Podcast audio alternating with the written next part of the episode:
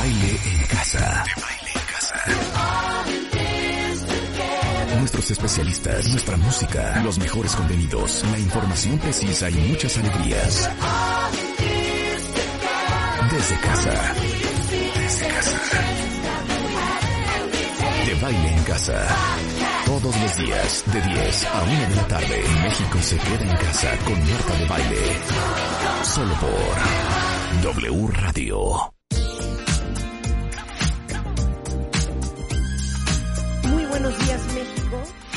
Un gran saludo a todos. Este lindísimo día 2 de abril, transmitiendo desde casa para el resto del mundo.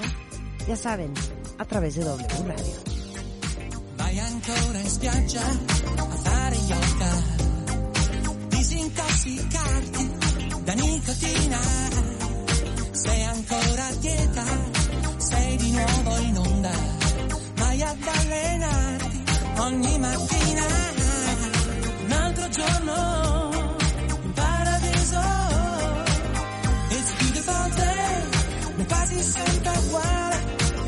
Ti vedo invece io smetto di pensare.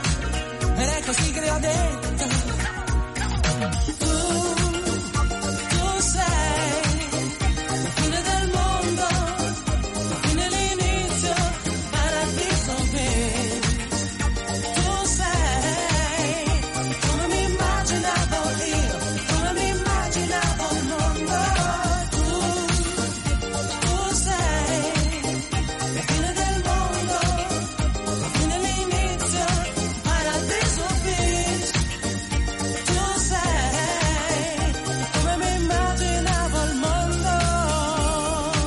Claramente así no cuenta vientes. Gracias por dejarme disfrutar esta canción, Rebeca Mangas. Es Alan Sorrenti desde Italia con todo amor esta mañana y se llama Paradiso Beach. ¿Cómo amaneció mi chiquita? ¿Cómo estás, Martita? Imagínate ¿Cómo que nos estás? habláramos así que Ay, no, qué horror. ¿Cómo, estás, Martita? ¿Cómo estás, Oye, linda, hermosa, reina chula, ¿cómo divina, estás, chiquita, dorada? preciosa? Mi vida. ¿Qué tal? ¿Cómo Oye, amaneciste estaba hoy? yo Muy bien, estaba viendo algunas noticias y entre esas estoy cayendo en la cuenta que el 4 de abril adelantamos nuestro reloj, Marta. Ya es horario de verano. Es correcto, ya es horario de verano, ¿Verdad? el 4 de abril. Así es, O sea, nos así es, Rebeca. quitan una hora, si adelantamos quiere decir que ahorita, si ya estuviéramos en verano, ¿qué sería? ¿Serían las 9 ahorita? ¿O las 11? O las 11, no sé. Más tres que llevábamos, más dos por cuatro, más cinco que llevábamos. Pero eso va a suceder el 4 de abril, ¿no? Déjenles Pues sí, investigamos bien. Exacto. Sí, caray, o sea, nos van a poner una hora más, qué horror, güey. Oigan, tenemos un... No deberían una- de cambiar ya el horario. Oigan, tenemos un cumpleaños el día de hoy. Acabo de, ¿De ver a quién? Lidia, Lidia Ana Zúñiga, es, tiene cumpleaños. Entonces, happy Ay, birthday Marta, to vamos you, a mi cantar. chiquita. ¿Me quieres cantar? Pues las mañanitas, que tú hace mucho. Yo, es que, que nos diga Rulo. Rulo, métete a la cabina y escúchanos. Es que también abre el micrófono todo- ahí. Todos los que están en confinamiento, que están cumpliendo años, saben que merecen un cumpleaños, porque va a ser un cumpleaños, pues, enclaustrado, pero un cumpleaños Claro. al fin y al cabo. Lo bueno es que están cumpliendo años. Sí. Si estamos desfasadas, igual tú puedes decir una parte y yo otra. Ok, vamos a cantar Happy Birthday. O sea, la que se muere de ganas de cantar. Hola, hola, Gracias, hola, Rulo. hola. A ver, Rulo. Gracias, Rulo. Gracias, Rulo. ¿Estamos ¿Estás desfasada, desfasados? Rulo? Eh, dime, no, te escuchas muy bien. A ver, A ver, vamos, vamos un a hacer una prueba, espérate. Pero la quita gata la música. Marta, escúchame. Pon no vamos a ensayar ¿no? el Happy Birthday, vamos a ensayar con otra canción porque si no vamos a quemar el Happy Birthday, ¿ok?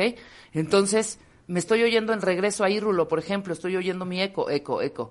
Callen a esa mujer, maruja. A ver. ¿Te acuerdas? No, que yo no estoy no. hablando. Ok.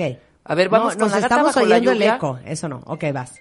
Bájale Exacto, ahí adentro, Rulo, que nos oímos. Marta, Ok. con la gata bajo la lluvia vamos a ensayar para no quemar el Happy dale, Birthday. dale. Entonces, espérate, nada más eh, la de seré la gata bajo la lluvia. No nos pongas, no nos pongas la pista ni nada, es un ensayo, Rulo. Ok. Cuando yo diga tres, ¿ok? Ok, venga. Una, dos, Dos, tres. Seré Seré la gata bajo la lluvia. No, Marta, lo estás haciendo a propósito. Ven, estamos desfasadas, cuentavientes. A No ver, haz uno, dos, tres. Uno, dos, tres. Seré la, la gata. Te estás haciendo a propósito. Te lo juro que no. O sea, en el 3 Y ya me dio arranca. tos. A voy ver, a yo voy a... porque se me atoró, el- se me atoró algo. Mira ya cómo estoy hablando. Espérense. A ver. Ok. Voy a contar yo uno, dos, tres y arrancas. Una, dos, tres. Serela. Eres una retrasada mental, ¿eh? O sea, estás entrando tarde, hija. No. A ver. Se me acaba de cerrar la garganta por exponer mi voz tan temprano. A A, ver. ver. va. Yo voy a contar. Ok. ¿Sale? Vas. Una, dos, tres. Seré Serela. la Ya, Marta, estás entrando tardísimo. Lo está haciendo a propósito. Ya, dejen de estar no es jugando, por favor. Cuentavientes. ¿Ustedes me están entendiendo que tenemos un desfase, Rebeca y yo? Claro que no. Claro que sí. Que no, Marta. O sea, a ver, a ver, canta. ya, pero ponte seria. De no, verdad no cuentes. Empieza a cantar y yo me voy a empatar contigo. Órale. Happy birthday ya de una vez. Ya, de una no. Pues eh, es que tienes que empezar tú. Ok, empiezo yo. Happy birthday to you. Happy birthday to you. Happy birthday, Lidiana Zúñiga. Y todos los cuentavientes que cumplen años hoy. Happy birthday. ¿Ven? ¿Ven que está desfasada, Rebeca? Ok, estás desfasada. Ya quedó clarísimo. A todo el mundo le ha Rulo, quedado claro. nos Tú traes puedes- dos espérate. segundos de desfase. Tú estás en tu casa y yo estoy a la mía. Rulo es quien tiene que decirnos. Rulo. Para nada está desfasada. Ah, Ahí estás, Rebeca es un imbécil. Así porque es, no oye nada. O sea, Sí, no claro oye. que Se no. está haciendo, no está entrando a tiempo. Te lo juro, cuando cantas con las canciones, se ve que traes un retraso. Espérate, voy a toser otra vez. Ya, Rebeca. Ah, y también a Oye. Karina Bernal, que es su cumpleaños. Todos los Happy cumpleaños, happy Karina. birthday. Happy birthday. Claro que sí, Mira, claro Berenice dice, ayer fue mi cumple en el confinamiento. Hoy estamos en el día 34, cuentavientes, de eh, la primera, el primer contagio del virus en México.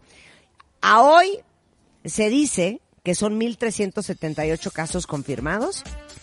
Francamente, yo creo que son muchos más.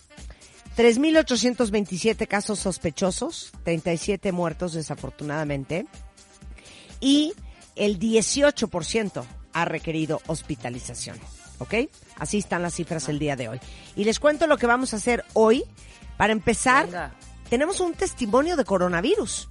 Vamos a hablar con Juan Carlos Cedeño, que tuvo coronavirus, eh, tiene siete días internado por COVID-19 eh, y vamos a platicar con él para que nos comparta cómo se sentía, cómo es el proceso, eh, dónde se contagió, etcétera, etcétera. Con Mario Macario Schettino, profesor investigador de la Escuela de Gobierno del TEC de Monterrey, vamos a hablar del impacto económico del coronavirus para que vean de a cómo nos va a tocar, la historia de la gastronomía china. ¿Qué onda con los murciélagos y el COVID-19?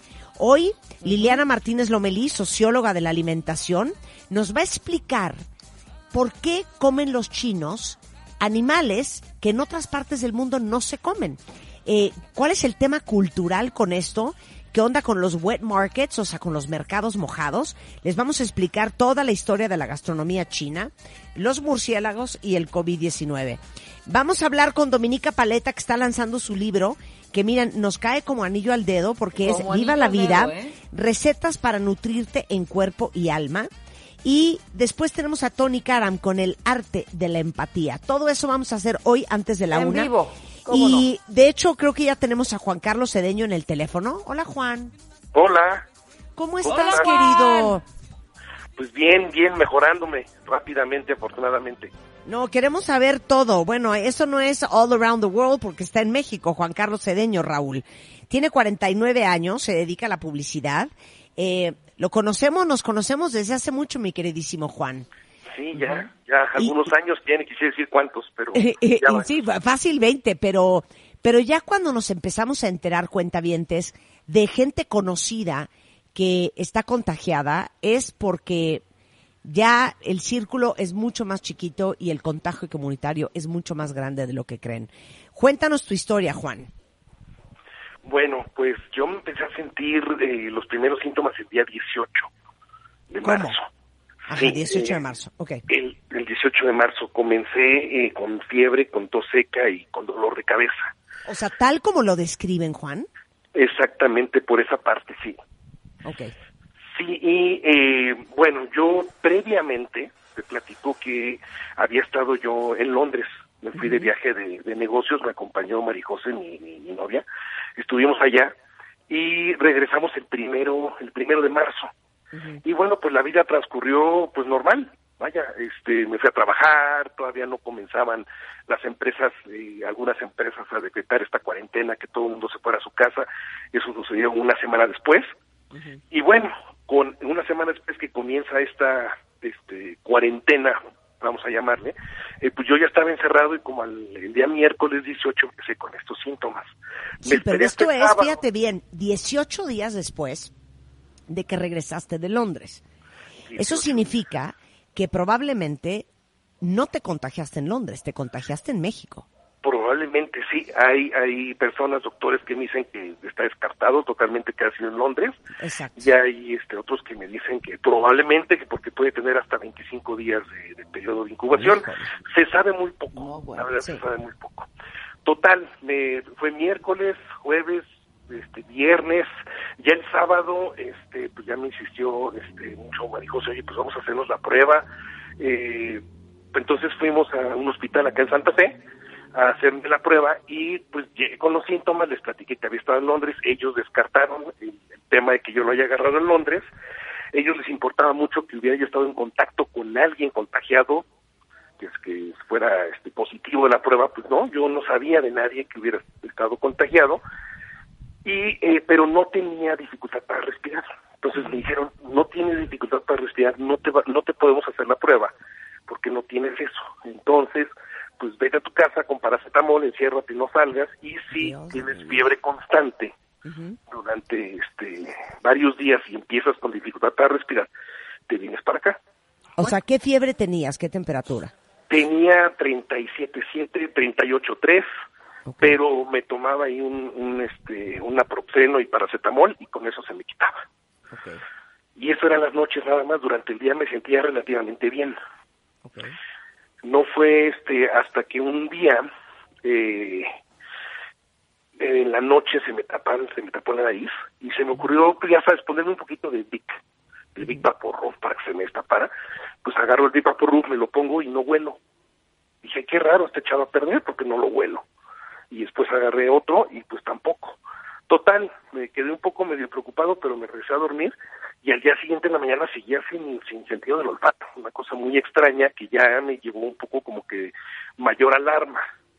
Entonces ya le hablamos, este, le hablamos a una doctora misma que nos, nos refirió con otro doctor, con Santiago Menéndez acá este, en, en, en y él este, me dijo, mira, no te voy a hacer pasar por el proceso este, que tienen en el hospital para el COVID, primero te mando a hacer unos análisis. Me mandó sacar una placa de, pecho y me hizo, una, entre otras cosas, una proteína C reactiva que no te dice otra cosa más que si el cuerpo está luchando contra alguna este, infección mismo que salió con los eh, con los rangos super altos. Entonces ahí fue cuando me dijo sabes qué vete corriendo ahí en Perlomas y hazte un este pues que te hagan el protocolo llegando este nos venimos este Marijose y yo pues porque ella también había estado conmigo todo el tiempo este y nos este nos hicieron la prueba del COVID-19 a los dos y a mí me hicieron una una tomografía del pecho. Y eh, pues obviamente salí con este con neumonía. Entonces me Dios dijeron de mi "¿Sabes qué? vida.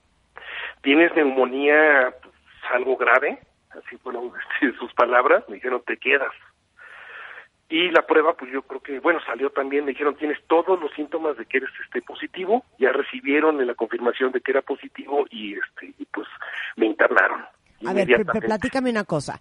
Del día 18, que es el primer día que tienes calentura y tos y que no te sientes necesariamente bien, a que te diagnostican neumonía, ¿cuántos días pasaron?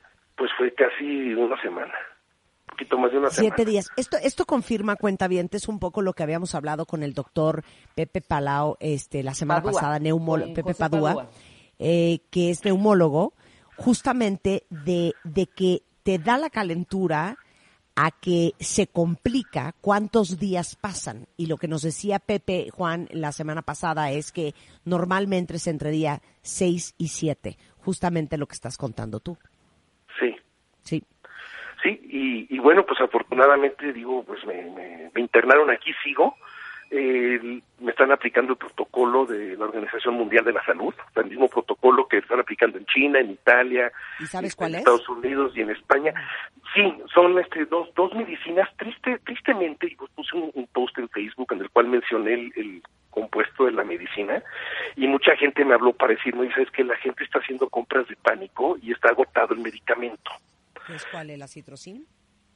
Es, no, ese no tanto, es este, el otro, la hidrocloxi, una cosa así, este, que es el que este, usa mucho la gente para el lupus, entonces que por favor que no lo compren, Claro. Que no estén comprándolo porque está agotado y hay mucha gente que realmente lo necesita.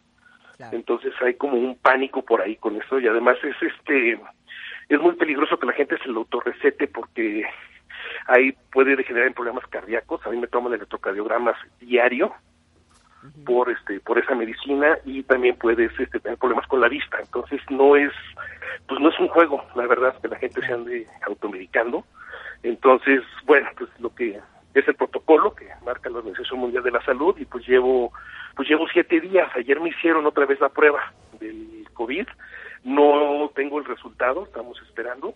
Eh, lo que marca el protocolo es que tengo que tener dos resultados este, negativos después de haber dado un positivo para que ya pueda estar este, totalmente dado de alta. Claro. Entonces, Entonces, ¿y, y cuál es el protocolo aparte de este medicamento? Eh, ¿Estás usando oxígeno? ¿Necesitaste respirador? ¿No? ¿Qué, qué- qué Estoy más? con oxígeno. Ayer me lo quitaron. Este, Estoy to- to- constantemente monitoreando mi saturación de oxígeno. Ayer ya me quitaron el oxígeno. Estoy saturando, estoy saturando bien, arriba de los de, de 90. Eh, pero sí, necesito estar con oxígeno y el y con paracetamol, porque a mí este me estaba generando mucho dolor de cabeza la medicina. Entonces no me podían dar ninguna otra cosa y obviamente ya sabes que luego las medicinas y algunas cantidades fuertes te, te echan a perder un poco el estómago, ¿no? Entonces sí traía yo este náusea y malestar, pero no me pudieron dar nada para eso, para no afectar pues el desarrollo y la aplicación de la medicina. Entonces, bueno, ahí este con paracetamol, el dolor de cabeza, hasta que ya me bajaron la dosis a la mitad de la medicina y ya con el paracetamol ya se me hizo más llevadero. Claro. Hay más Ahorita ya me siento Ajá. muy bien, afortunadamente. Ya me tomaron placas y ya no tengo, este, ya no tengo el ardor al respirar que yo tenía. También otra cosa es que tenía ardor en, la, en las fosas nasales al respirar. Sentía que me ardían. Ese fue otra, pues no sé si otro síntoma. ¿Y hay, ¿Y hay más gente con COVID en el hospital donde estás? ¿Cuál es? Sí, estoy en el Ángeles de Lomas Ajá. y sí estoy en el, en el sexto piso y está, todo el piso está lleno. Hay ahorita 12, la última vez que me dijeron 12 pacientes. 12 pacientes. Una cosa muy este curiosa, que la mayoría de ellos son hombres. Yo soy el veterano, están entre 35 y 45 años. Entonces, este, como que le está Ahí pegando más a los hombres.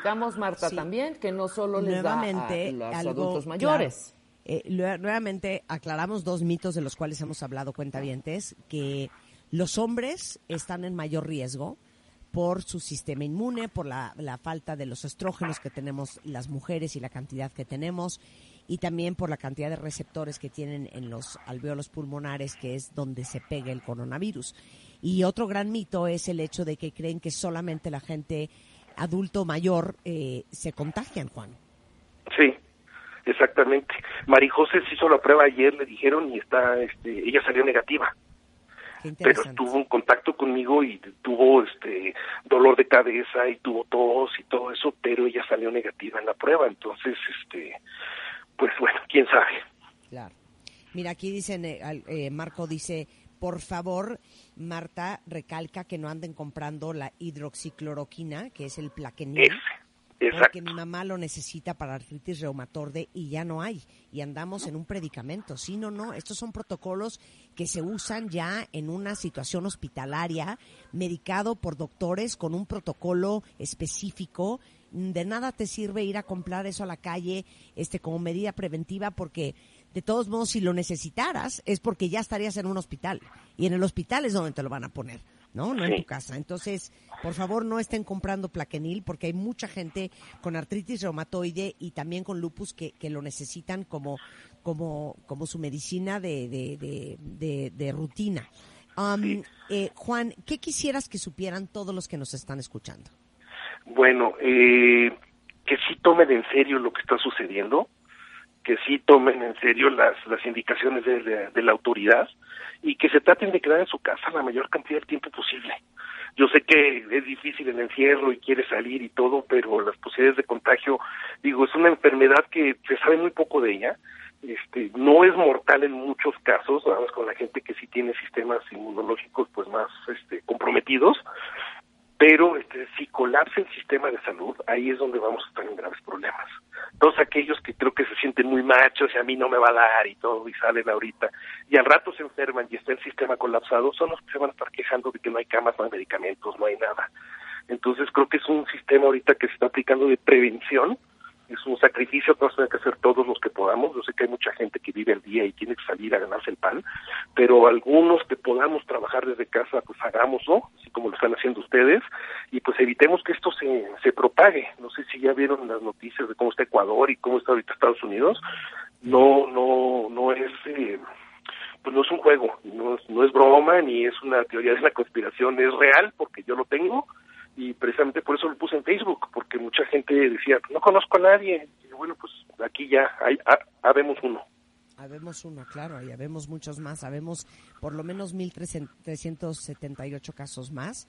Gracias a Dios, este, eh, eh, digo, muchos han sido negativos, pero también es bien interesante ver, cuentavientes, cómo tú pudiste haber contagiado, eh, Juan, a otra gente. Y ese es el tema del coronavirus, que durante algún tiempo no tienes ningún síntoma y eso no significa que no puedas contagiar a alguien más. Exactamente, exactamente. Eso es lo, lo más complicado, que está silencioso por ahí, porque hay gente asintomática. Claro, exactamente. Entonces, o sea, Por la eso la insistencia de que la gran mayoría de nosotros que nos podemos quedar en, quedar en casa se queden. Juan, Sí. no sabes qué felicidad me da saber que ya estás saliendo de esta. Qué susto. Eh, Sí. Y cuídate mucho, caray. Cuídate mucho. Te mando un gran beso y un gran abrazo. Muchísimas gracias, espero vernos pronto y este y gracias por esta oportunidad de contar mi historia. Te mandamos un beso, un beso. Gracias. Juan. Y de lo que hablaba Juan, justamente ayer tuvimos una llamada con un cuentaviente que está en Ecuador y es impresionante ver las miles de imágenes de ciudades vacías y hospitales literalmente colapsados eh, alrededor del mundo. La provincia de Guayas, donde se encuentra Guayaquil, eh, había reportado más víctimas del COVID el, eh, que naciones latinoamericanas enteras. 60 muertos y 1937 infectados. Y esto no incluye toda la gente que ha muerto sin que le hagan el test para comprobar si era coronavirus o no era coronavirus. Entonces, la situación en Ecuador es espantosa y es justamente lo que no queremos vivir cuentavientes en México. En México somos, no somos Ecuador, somos un país de casi 130 millones de habitantes. Imagínense ustedes el problemón que se nos vendría encima si no tomamos esto en serio, si no nos cuidamos, si no nos quedamos eh, adentro de casa. Eh, la gran mayoría de los que podemos y, y somos muy cautelosos en lavarnos las manos y seguir todas las medidas preventivas. Sé que es súper intenso que estemos hablando de esto, pero les digo una cosa, a mí sigue impresionándome la cantidad de gente allá afuera que todavía no le cae el 20 de lo que de lo que podemos estar viviendo en un mes, en un mes y medio, porque aunque las autoridades dijeron que 30 de abril eh, es la primera fecha, digamos, tentativa eh, para quedarnos guardados en casa, yo, yo personalmente y por lo que he hablado con muchos especialistas, con mucha gente que está metida en lo que está sucediendo con el coronavirus en México, me dicen, hombre, o sea, 30 de abril es un sueño, cero, va a ser mucho más tiempo. Entonces, por eso nuestra insistencia de hablar de los puntos. El impacto económico que va a tener esto en nuestras vidas es algo que tiene a todos preocupadísimos, desde empresarios, emprendedores, el comercio informal, todos ustedes que viven de lo que ganan todos los días. De eso vamos a hablar al regresar con Macario Schettino, profesor investigador de la Escuela de Gobierno del TEC de Monterrey en W Radio. No se vayan.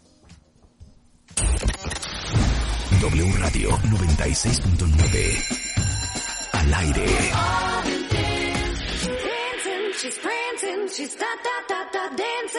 Estamos donde estés. Marta de baile. Al aire. Solo por W Radio 96.9. Estamos de vuelta. Estamos de regreso en W Radio, son exactamente las 10.34 de la mañana y sé que muchos de ustedes cuentavientes están sumamente preocupados por la situación económica de hoy, de mañana y evidentemente del futuro.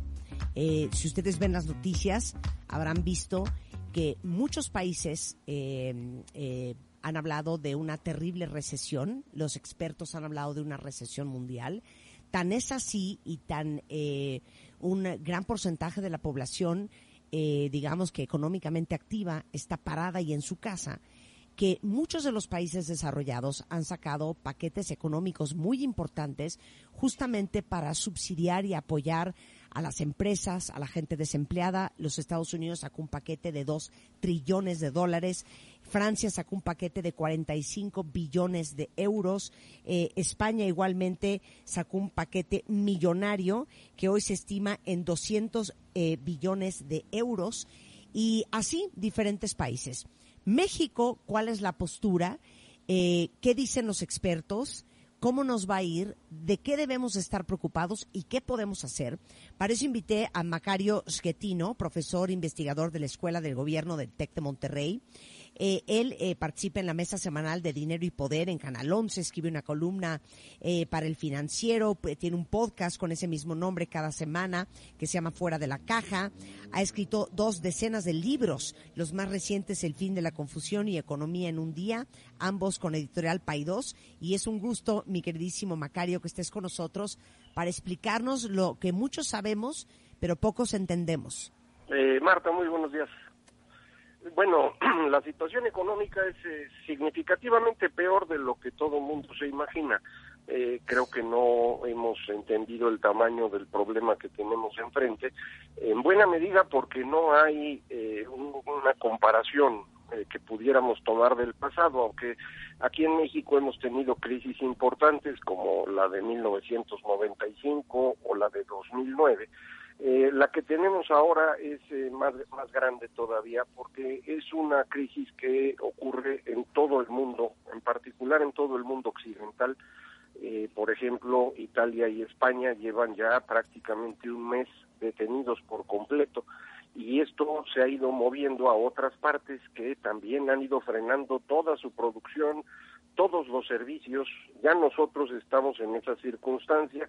El turismo en México en este momento está prácticamente detenido. Los Cabos, Acapulco, Cancún, Playa del Carmen, los hoteles están cerrados. Lo mismo ocurre con restaurantes, bares, teatros, lugares de esparcimiento. Y esto significa millones de mexicanos que no tienen una fuente de ingreso y por lo tanto no pueden comprar. Eh, de forma que se detiene también el comercio y esto significa que se detiene también el traslado de bienes de un lugar a otro, el transporte, eh, se detienen los servicios eh, financieros, eh, las eh, tiendas no pueden vender y por lo tanto dejan de pagar renta, entonces también se tienen abajo los servicios inmobiliarios, entonces el conjunto de la economía se detiene. Eh, este es el tamaño del problema y por eso las cifras que dabas hace un momento acerca de los programas que están eh, arrancando varios países eh, del mundo para evitar que la, la crisis se convierta en la destrucción general de la economía. No son programas para reactivar la economía, son programas para impedir el derrumbe. Eso es lo que están haciendo en esos países. A ver, explícanos, por ejemplo, eh, pensemos en, en cualquiera de los que acabo de mencionar. Pensemos en el paquete económico de dos trillones de dólares que aprobó el Senado en Estados Unidos hace poco, eh, que muchos pensaríamos justamente que es para reactivar la economía y no al contrario, es simplemente para sostenerla de aquí a que pasa este, pues esta crisis mundial. Entonces, cuando sacan dos trillones de dólares, ¿para qué son? ¿Para qué sirven? ¿A quién se los dan? ¿Para qué los usan? Eh, por ejemplo, en Estados Unidos eh, la semana pasada tres millones trescientas mil personas perdieron su empleo. Para poner en contexto, lo normal, digamos, es que haya cerca de doscientas mil personas que pierden el empleo cada semana en ese país. Eh, luego lo recuperan. Eh, ahora lo perdieron tres millones trescientos mil la semana pasada y en esta semana seis millones setecientos mil. Es decir, hay 10 millones de personas sin empleo en Estados Unidos en dos semanas. Eh, estas personas dejan de tener ingresos y pues no tienen ahorros para sobrevivir. ¿Qué es lo que va a hacer este programa de dos trillones de dólares?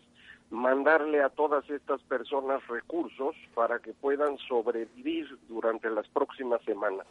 Eh, estas personas que perdieron el empleo y en general a todos los estadounidenses les van a enviar 1.200 dólares por correo para que tengan recursos eh, para, insisto, comer, pagar la luz, pagar su renta durante el mes de abril. Eh, va a haber recursos también para que las empresas puedan eh, pagar la renta de sus instalaciones, eh, seguir pagando una parte del salario de los trabajadores. Se pospone el pago de impuestos en Estados Unidos y también parte de ese dinero eh, se utiliza para financiar esos impuestos que no se pueden cobrar durante un tiempo.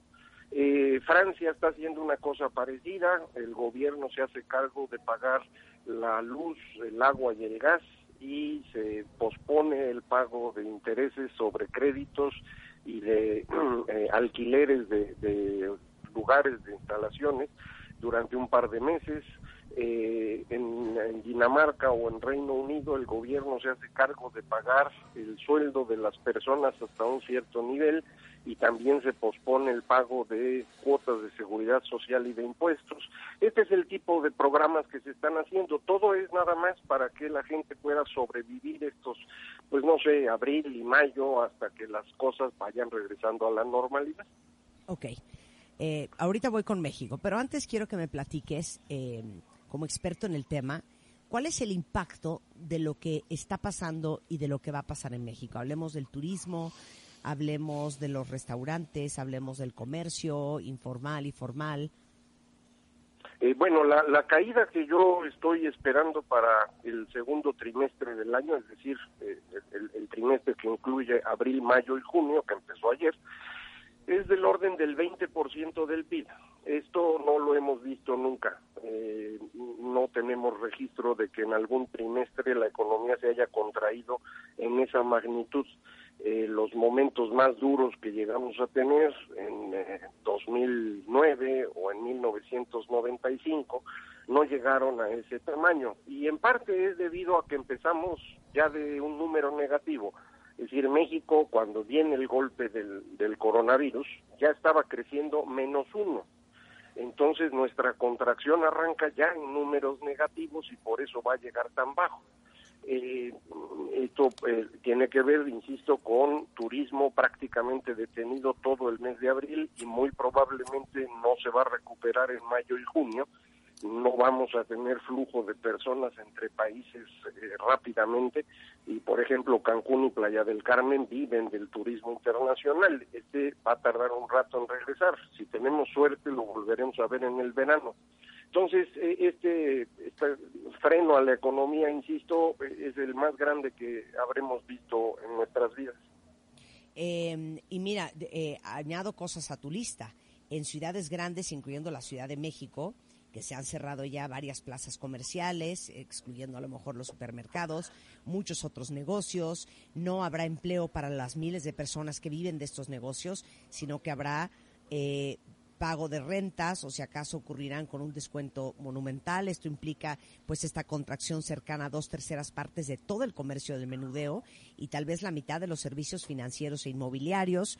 eh, esto es más o menos el 40% del sector de servicios, que es el 63% de la actividad económica de todo nuestro país. Exacto, eso dice en el artículo de hoy en el financiero. Estoy leyendo aquí. Y si sumamos, dice el comercio al mayoreo, que debe tener una contracción cercana a la mitad, que se refleja en mucho menos transporte de carga, eh, ahí se nos va casi el 30% de los servicios. Exactamente. Oye, entonces dime una cosa, eh, Macario. México era, eh, que la economía número 14 o 15 del mundo, más o menos. Más o menos, sí, medido en, en- en- en dólares corrientes, en dólares en paridad de compra, somos la novena del mundo. Ok. No estamos tan mal. No, no, no, esta es una economía muy grande y se esperaría que una economía de este tamaño estuviera eh, llevando a cabo programas similares a los que platicábamos hace un momento de Francia, Alemania, Estados Unidos, Italia, España, porque somos una economía más o menos de ese tamaño, de, Claro. de algunos de los países que menciono. El asunto es que no hay nada, no se ha tomado ninguna medida para enfrentar esta crisis. Entiendo que el presidente anunció que el domingo va a hacer un anuncio eh, pero a mí me da la impresión que no entiende el tamaño del problema, porque eh, no se puede uno esperar a ver qué día se le ocurre a uno anunciar. Esto requiere medidas urgentes. Eh, por ejemplo, eh, el, el 31 de marzo es el último día para pagar el impuestos de, de- de la declaración de impuestos del año anterior para las empresas. Sí. Muchas le solicitaron que les diera un mes o dos de plazo para usar los recursos que hoy tenían para pagarle a la gente.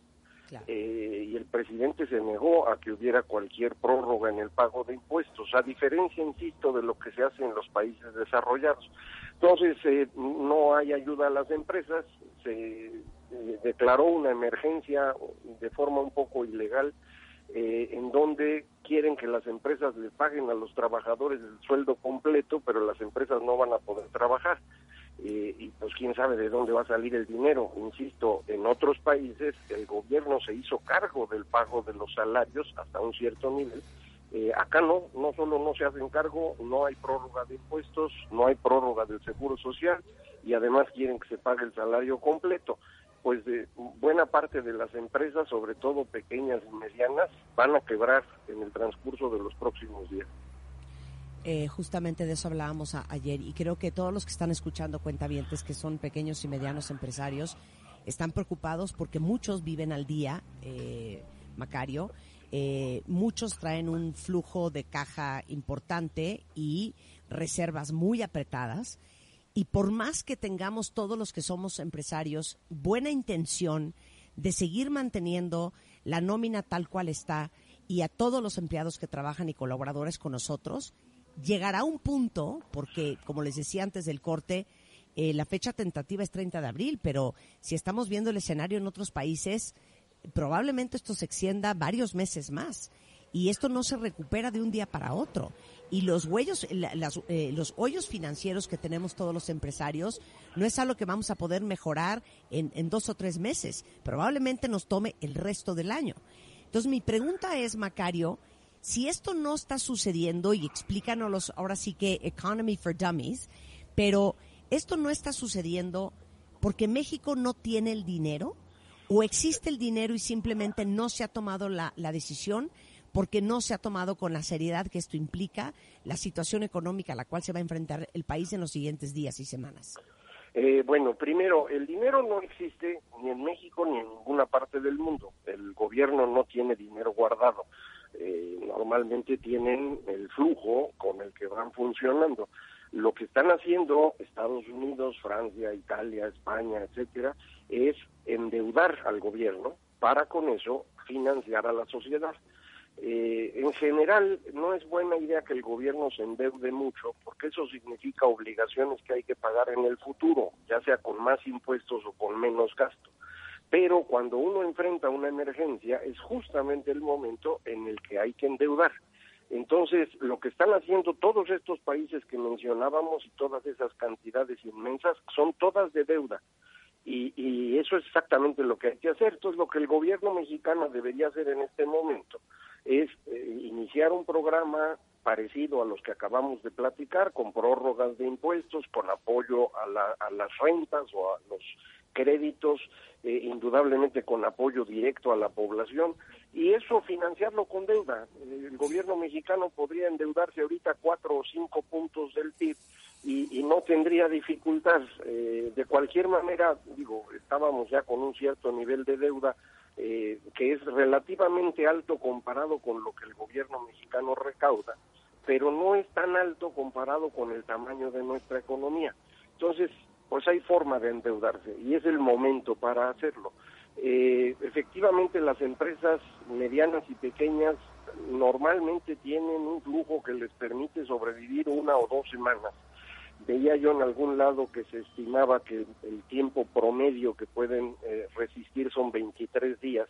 Entonces esto significa que pues despuesito de Semana Santa vamos a empezar a ver una cantidad importante de quiebras, lo que significa que ya no van a poderle pagar a los trabajadores. Si sumamos a estos trabajadores los 32 millones de mexicanos que tenemos en la economía informal, el, el golpe va a ser muy difícil de administrar, no van a tener dinero para comer. Consideren también que una parte no menor de los mexicanos vive de remesas que le envían familiares que viven en Estados Unidos. Esas remesas se van a reducir significativamente porque pues, los familiares están perdiendo el empleo en ese país. Entonces, en general, el ingreso de los mexicanos se va a ver muy golpeado y a mí sí me preocupa mucho que no se haya ya implementado algo para apoyar directamente a la población. Eh, no, no es un asunto de salvar empresarios, es salvar empresas que significan empleos. Y esa es la parte que aparentemente no comprende el señor presidente. Eh, incluso el- a- anoche se presentaron los criterios de política económica para el próximo año, que están, digamos, eh, optimistas, y aún así eso no le gustó al presidente, lo dijo hoy en la mañana. Eh, llegó a decir que esta crisis le cae como anillo al dedo, porque con esto va a consolidar la transformación. Es eh, verdaderamente preocupante eh, la forma como el señor está viendo la realidad, y a mí sí me preocupa mucho porque la obligación del presidente en este momento sería reaccionar frente a la crisis, no celebrar su transformación, pero pues así están las cosas. Mira, te leo un poco el sentir. Hay muchos que están sumamente preocupados y estoy leyéndolos en redes sociales. Otros que dicen, no, por favor, prefiero no saber. Eh, y otros que dicen que estamos siendo tú y yo, Macario, alarmistas, que la economía no se puede parar más allá de abril. Este, y bueno, dice aquí tú porque tienes cuentas offshore. Pero en fin, eh, eh, mucha gente está muy reticente a entender lo que esto significa. Y, y para este comentario de Ana Casanova que dice, la economía no se puede parar más allá de abril, ¿qué le, qué le dirías? Pues eh, a mí me gustaría que no se pare más allá de abril, pero no hay forma de saberlo. Eh, eh, a lo mejor sirve esto de referencia otra vez. En Estados Unidos, semana a semana, se perdían 200 mil empleos. En las últimas dos semanas se perdieron 10 millones de empleos, 50 veces más. Eso es en el país más grande del mundo, la economía más fuerte del planeta, está perdiendo 50 veces más empleos de los que perdía en condiciones normales. No sé si eso les ayude a entender de qué tamaño es la crisis que tenemos enfrente. Si eso no les ayuda a entender, honestamente, pues no se me ocurre qué otra cosa les puedo decir. Van a tener que esperar a verlo. Eh, Eh, cuando lo vean, pues se acuerdan, ¿no? ¿Se acuerdan de ti? Eh, ¿Hay algo que podamos hacer nosotros de manera individual, Macario? Eh, ¿Se te hay muy poco que podemos hacer porque esto requiere un esfuerzo concertado y sobre todo esta capacidad de endeudamiento que solo tiene el gobierno. Eh, lo que podemos hacer cada uno de nosotros es cuidar lo que tenemos, eh, tratar de apoyar a los demás en todo lo posible, eh, en particular a todas estas personas que están en la economía informal, de la manera como pueda cada uno eh, y sobre todo cuidarse, no hay otra solución en este momento. Macario, te agradezco muchísimo. Estaremos súper atentos a tu podcast eh, Fuera de la Caja, eh, que publicas todas las semanas. Eh, sigue escribiendo también para El Financiero. Y muchísimas gracias por darnos tu tiempo y tu inteligencia para explicarnos los que, lo que a veces no podemos entender o lo que no queremos ver. Gracias, Macario. Al contrario, gracias a ustedes. Muy buenos días. Un beso y un abrazo. A Macario lo encuentran en arroba Macario MX o macario.mx. Miren, eh, los estoy leyendo en redes, sé que para muchos eh, son noticias que no quieren oír, pero les digo algo, mi pregunta para ustedes sería, ¿prefieren no saber? Porque lo que yo siempre les he repetido es que la información es poder. Y ahorita es muy importante que estemos informados, que sepamos lo que está pasando para poder tomar las decisiones prudentes hoy eh, para que no nos encontremos en una situación muy compleja en el futuro. Eh, decía un cuentaviente aquí en Twitter, es momento para no endeudarse absolutamente. Es momento para no endeudarse, para no gastar en cosas necesarias, porque desafortunadamente, bien lo decía el doctor Fauci en Estados Unidos, quien pone el tiempo es el virus, no nosotros. Quien pone el tiempo para que se reactive la economía no somos nosotros, ni siquiera es el gobierno, es la situación de salud a la cual se va a enfrentar el país. Y yo creo que entre la salud y la economía siempre estará la salud por delante. Y esa es una decisión que, que en algún punto se va a tener que tomar. Y eso significa que mucha más gente se va a encontrar guardada en su casa eh, para evitar que esto se vuelva una bola de nieve más grande, imparable, y que esto en vez de terminar en mayo o en junio o en julio, esto se termina en septiembre, octubre o noviembre. Imagínense ese escenario. Entonces, no, no quiero ser alarmista, pero si ustedes ven televisión extranjera y ven, como dice Mario eh, Macario, lo que está pasando en las potencias mundiales y en las economías más fuertes alrededor de este globo, pues imagínense cómo no pensar en cómo nos irá a nosotros, que ya traíamos un crecimiento de menos 1%. Es lógico y es matemático, no es que se le hace a Macario o que se me hace a mí o que se le hace a la gente que entiende del tema. Eso es una realidad de lo que estamos viviendo y qué bueno que todos ustedes que están abiertos de mente y corazón a entender cómo está el mundo y cómo está México, eh, estén muy atentos escuchando lo que estamos haciendo justamente para todos ustedes. Con esto hacemos una pausa y regresando vamos a hablar de la historia de la gastronomía china. No saben qué interesante porque no sé si ustedes han oído a muchísima gente, inclusive hay memes, hay comentarios en redes sociales de malditos chinos cochinos, no puede ser, por la forma en que comen, claro, contagiaron este, se contagiaron de este murciélago, empezó el coronavirus allá y por su culpa estamos todos en el mundo como estamos. Es mucho más complejo que eso y mucho más interesante. Y Liliana Martínez Lomelí, socióloga de la alimentación de la Escuela de Altos Estudios de Ciencias Sociales de París, nos va a explicar la historia de la gastronomía china, los murciélagos y el COVID al regresar. No se vayan. Este mes, en Revista MOA, J Balvin en portada. Hablamos sobre su salud mental, su conquista al mundo y su nueva forma de vida. Además, Marta de Baile, solo por W Radio. One more time. 96.9. Estamos donde estés. 11.08 de la mañana en W Radio. Y bueno, seguramente muchos de ustedes sabrán, cuentavientes, que la forma en que se hizo el link entre el coronavirus y la pandemia que estamos viviendo y los murciélagos es porque investigadores hicieron un análisis genético del COVID-19 de Wuhan y resultó ser muy similar al del SARS, el síndrome respiratorio agudo severo, y otros coronavirus.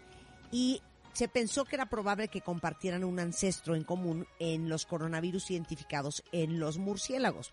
A partir de ahí, empezaron a correr estos rumores de una supuesta sopa de murciélago china eh, que había ingerido una mujer como el origen del el COVID-19.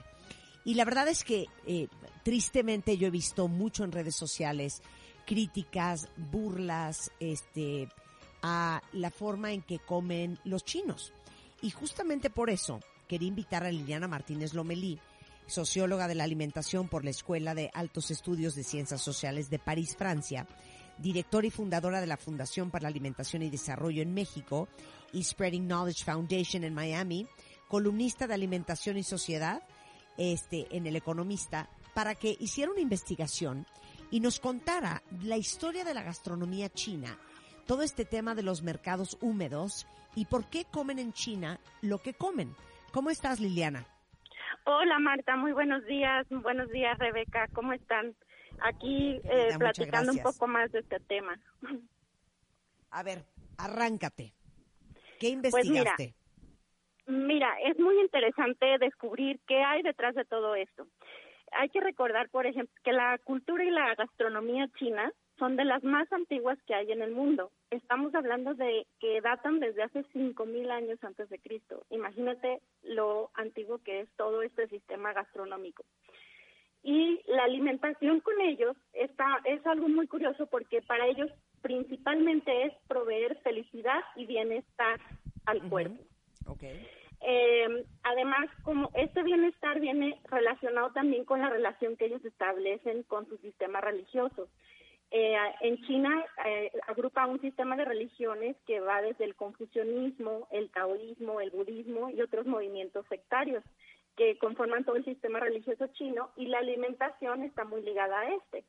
Entonces, eh, ellos la forma en la que cocinan, cocen, sazonan, mezclan, por ejemplo, las verduras con la proteína y todo esto, es un cúmulo de años de experiencias y algo muy curioso es que toda la, la mayoría de las recetas típicas con ellos son recetas que hicieron los grandes filósofos chinos, quienes también eran cocineros. Entonces, la, la filosofía y la alimentación están muy relacionados.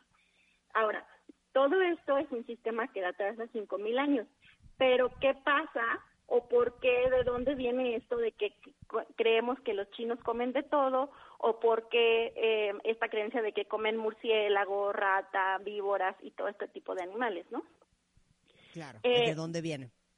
Esto viene de que eh, por, hay que acordarnos que en el 49, en 1949, Mao Zedong o Mao Zedong, como se le conoce acá en Occidente, fue quien proclamó la República Popular de China y él fue el que instauró el comunismo y el sistema comunista en toda la República China y pues hay que recordar que es uno de los líderes más polémicos de la historia, ¿no? Por, por esta instauración del comunismo. Entonces, uno de los proyectos de Mao era que la base de la economía china tenía que cambiar de ser agraria a industrial. Es decir, él quería hacer toda una revolución para que los sistemas de producción pasaran a ser industrializados y, y la gente dejara el campo. Pero, ¿qué pasa? Cuando la gente deja el campo, esto se hace un costo muy alto porque no había manera de subsidiar todo esto, es decir, no había tanto dinero para hacer que estas personas se capacitaran y se volcaran a la industria masiva en ese momento. Entonces, entre el 58 y el 62, todo esto provoca que en China ex- exista la hambruna más mortal de toda la historia de la humanidad Híjole. que mató a 20 o de 20 a 46 millones de personas en nada más estos años, del 58 al 62. Entonces, ante esta crisis de hambre, el gobierno lanza un programa experimental de emergencia porque se les estaba muriendo la gente. Entonces, instó a las personas, sobre todo las de medios rurales, a que eh, criaran animales salvajes o los atraparan y los usaran para el consumo familiar primero y después, si les sobraba, lo vendieran a, en los mercados. Entonces, aquí es donde nace este de los wet markets, de estar vendiendo animales vivos para el consumo. de los wet markets, que es toda una industria en, en, en China. O sea, y explica un poco cómo son los wet markets o mercados mojados. Exacto. Los wet markets es, en realidad tú vas y ves toda una serie de animales vivos que están ahí, que te los pueden matar ahí o tú los llevas a tu casa y tú los matas y los cocinas. Eso es, es, en re- es wet market es como mojado porque pues son alimentos eh, vivos o que se van a echar a perder en un corto tiempo, ¿no? Por eso es la palabra wet. Entonces, Y- eh, después de la historia de esta hambruna entre el 58 y el 62, imagínense ustedes que por hambre mueran entre 20 y 46 millones de personas en esos años, se lanza este programa eh, incitando a los granjeros a que capturen animales salvajes para tener que comer y criarlos para el consumo de ellos y para venderlos en los mercados. Y así es como empiezan a llevar animales vivos a los mercados en China. Y por eso hoy en estos wet markets, que seguramente muchos han visto videos de eso, y si no, ahorita les paso eh, al- un par de links, Giovanni, si los puedes postear. Eh, se los mandé creo que a Rebeca o a no sé quién. Pero de, de, de documentales que hablan de, de justamente el tema que estamos tocando hoy con Liliana. Y ahí van a poder ver imágenes de cómo son estos mercados mojados y cómo ves una serie enorme de animales, desde murciélagos hasta víboras, desde gallinas hasta pollos, desde eh, eh, langostas hasta perros. Exactamente. Entonces, ¿qué pasó cuando, cuando esta producción se suponía que iba a ser para sobrevivir, para un consumo doméstico? Después de las guerras, eh, empieza ya esta revolución a hacer la producción masiva y entonces esta producción de animales salvajes, pues también se convirtió en una industria. Ya no era algo doméstico, sino que era algo para vender en los mercados y se hizo una industria. Pero hay que aclarar que los animales salvajes, no, sobre todo los murciélagos, de los que se supone que salió todo este rumor, no son culturalmente aceptables. Es decir, no es que la gente en China acepte culturalmente que esto es un animal comestible. La carne de animales salvajes nada más es como algo asociado a un símbolo de estatus que tienen las élites que lo consumen no cotidianamente, sino en ocasiones extraordinarias, porque son quienes los pueden pagar.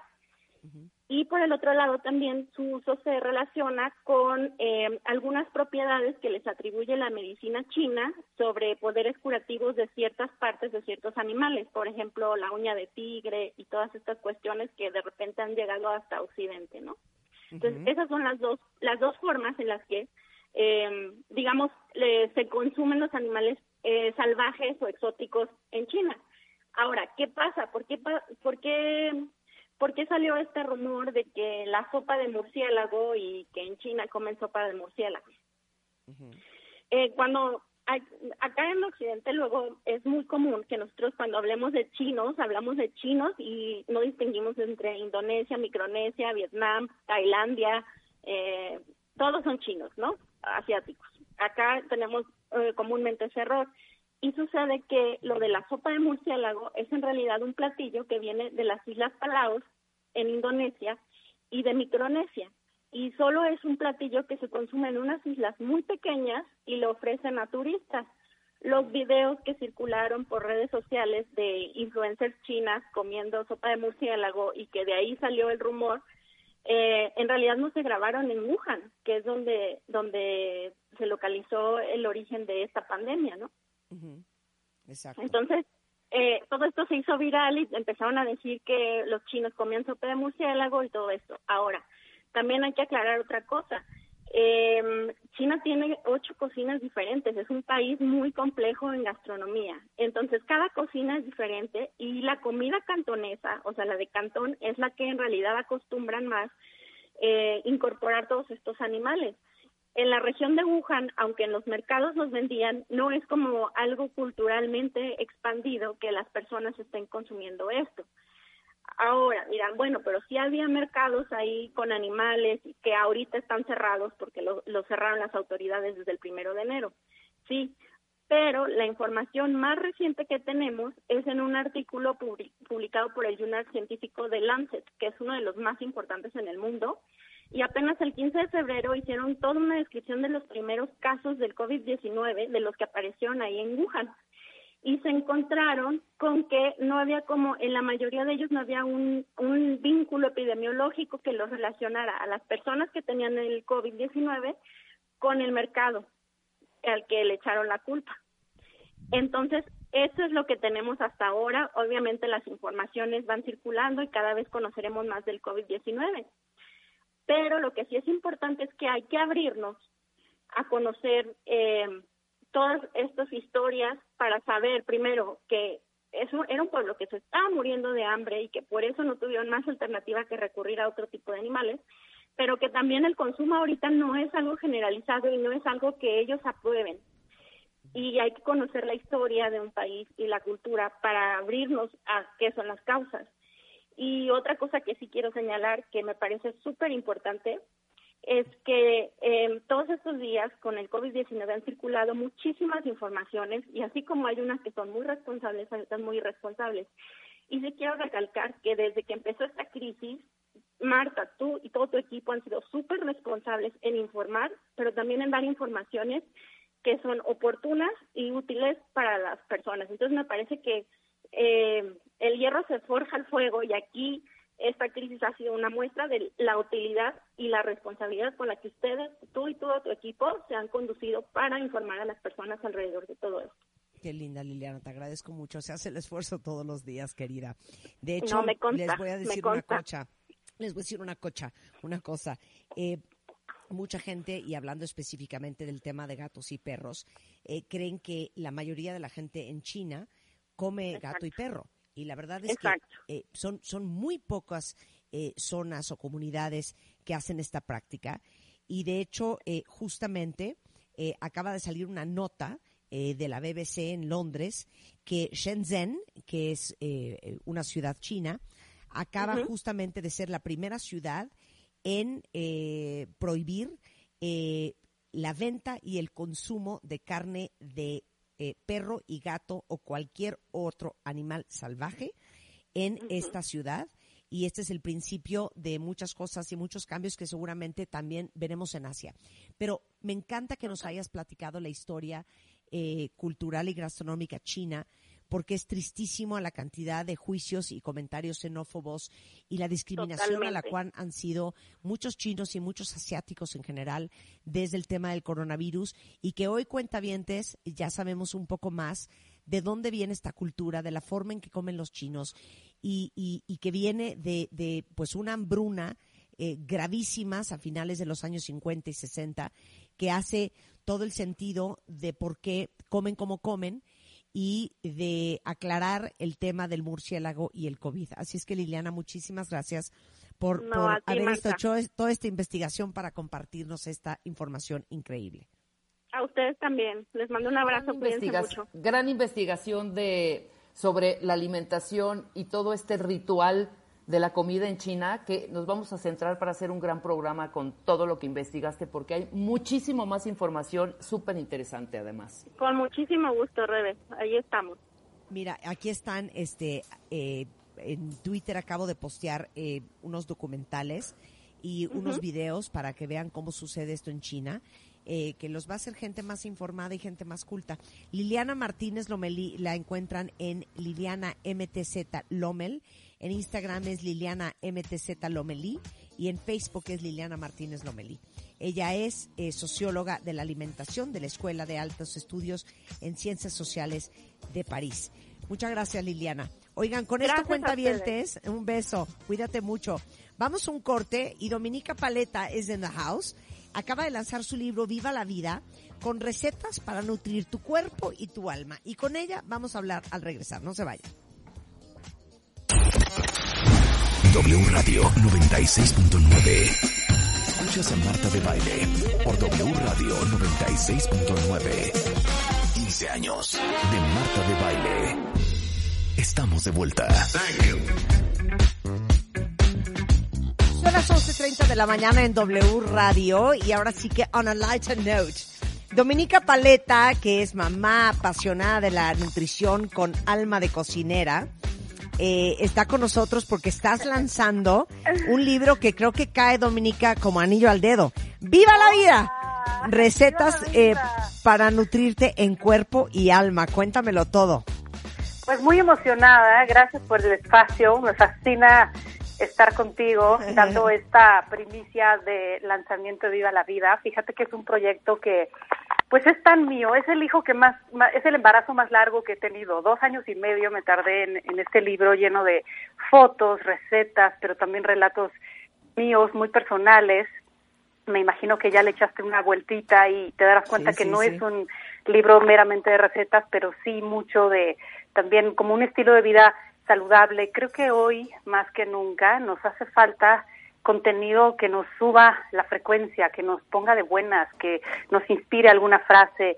Y mm, te voy a decir la verdad, este, obviamente el libro va a salir en físico, ¿no? Pero se nos quedó con todo, o sea, las muestras atoradas en la imprenta, en todo ese eh, tema de la contingencia. Y yo hace una semana dije, no, es que esto no puede ser. Todo el mundo me escribe, sube recetas, ¿qué cocino? Ya me aburrí, ¿ahora qué hago? Y el huerto y los remedios herbales. Y creo que es un momento muy especial el que estamos viviendo a nivel mundial y por eso decidimos lanzarlo eh, en ebook para que toda la gente lo pueda tener en su celular. Buenísimo. ¿no? Y pues ya, así. ¿Te Oye, eh, déjame decirle, yo no sé si todos ustedes que están guardados en casa se las estén viendo negras, igual que yo, porque creo que la gran mayoría de las mujeres que trabajamos y que no estamos en la mañana en la casa para disponer qué se va a comer, ni para estar supervisando, Hoy sí lo estamos haciendo. Yo ya no tengo idea qué más hacer, qué más preparar, qué más inventar, qué más comer. Ya se me acabaron las ideas, este Dominica. Pues sí, justamente por eso eh, creo que viene muy bien eh, tener un libro que de repente te, te ayuda a resolver cosas muy básicas, porque además te digo que son, son recetas que para nada la gente dice es que eres vegana y naturista y me ponen sellos ni soy vegana, ni, o sea, a ver, me gusta la comida, me encanta comer rico, eh, no soy, digo, obviamente hay cosas que pues prefiero, ¿no? Trato de no comer azúcar, no comer comida procesada ni chatarra, pero me encanta cocinar eh, con mucho sazón, me gusta mucho todo tipo de comida y eso es de lo que trata Viva la Vida. Entonces hay recetas como para todo tipo de gente eh, y hoy más que nunca creo que necesitamos recetas eh, diferentes, ¿no? Con ingredientes originales, descubrir muchos ingredientes eh, que, que tenemos a la mano y que y que no conocemos o que no sabemos cómo usar de repente. 100%. Oye, a ver, quiero que nos ayudes para comer el día de hoy. ¿Va? Listo. A ¿Qué ver, échame, ¿Qué tienes échame algunas recetas. Yo estoy viendo aquí, por ejemplo, digo, ya son las 11.34. Asumo que ya la gran mayoría desayunó, pero está increíble que mañana en la mañana hagan los hot cakes que vienen en el libro de Viva la Vida de Dominica Paleta. Por ejemplo, Los de harina de almendra y harina de coco y todo esto. incluso, por ejemplo, puedes hacerlo sustituyendo almendras. Hoy, ¿no? Sabemos que si no hay eh, ciertas cosas y son difíciles de conseguir porque no podemos salir, bueno, si tienes harina de almendra, harina de almendra, si no, licúas las almendras, las conviertes en harina o le pones la harina que tengas, pero puedes usar eh, perfectamente, digamos, es un libro que tiene muchos, da, da pie a muchas sustituciones de repente, ¿no? Y, y em, que, a ver, ¿quieres la receta completa? Así, tal cual. Obvio, obvio. Claro que sí. Pues media taza de harina de almendra, una cucharada. ya me pusiste música de cocina. Claro, estamos en música, estamos cocinando con Dominica Paleta. A ver, otra vez. Es. Media taza Ajá. de harina de almendra, una cucharada de harina de Espérame, coco hija, espérame, espérame, Dominica. ¿Dónde compro harina de almendra? No tengo idea. en el súper, en todos ¿En el los lados.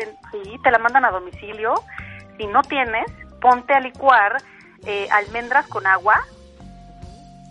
Cuando las licúas, digamos que las exprimes o las pasas por un colador y lo que te va a quedar es harina de almendra y el resto leche de almendra. Y si no, puedes licuar las puras almendras en seco, si tienes una licuadora potente y ahí está tu harina de almendra. si Ándale, no tienes harina de almendra, Ajá. usa harina normal o harina de tapioca, de, de lo que tú quieras, ¿no? Ok, de arroz. entonces, media taza de harina de almendra o de la harina que quieran. Ok, una cucharada de harina harina de coco. De harina, no tengo idea dónde conseguir harina de coco. Yo Igual estoy muy mal. el súper. En el ¿De súper eso lo venden en el súper? Claro. ¿Cómo se ve que hace mucho no voy a un súper? Sí. Ok, una cucharada de harina de coco. Sí. Una gotita de aceite esencial de limón, si tienes, de extracto de limón. Si no, eh, un limón exprimido, por ejemplo. Eh, media cucharadita de polvo de hornear. Dos cucharadas de queso ricota o de requesón, que le da como una, una consistencia muy rica. Es opcional si no tienes, no se la pones. Eh, una cucharada de miel de abeja o de miel maple. Dos huevos orgánicos para que sean como hotcakes altos en proteína una cucharadita de linaza o de chía opcional, puedes eh, agregar vainilla y una pizquita de sal y una cucharadita de aceite de coco o de mantequilla. Bates todo eso perfectamente. Eh, no necesitas una batidora, no necesitas nada más que un tenedor y un bowl, ¿no? Y engrasas tu sartén y le pones este la medida, digamos, de un hot cake, luego lo volteas, el otro, lo puedes añadir, lo puedes servir con miel, con eh, nueces encima, con frutita, y tienes un desayuno distinto. Va, son hotcakes que te van a saber diferente. ¿Qué pasa si no tienes queso ricota? Le puedes poner medio plátano, por ejemplo, si te gusta, ¿no? Entonces, a mí siempre me ha gustado como jugar en la cocina. Es un espacio para mí que me inspira, de pronto que, que me transporta y que me hace concentrarme en el presente.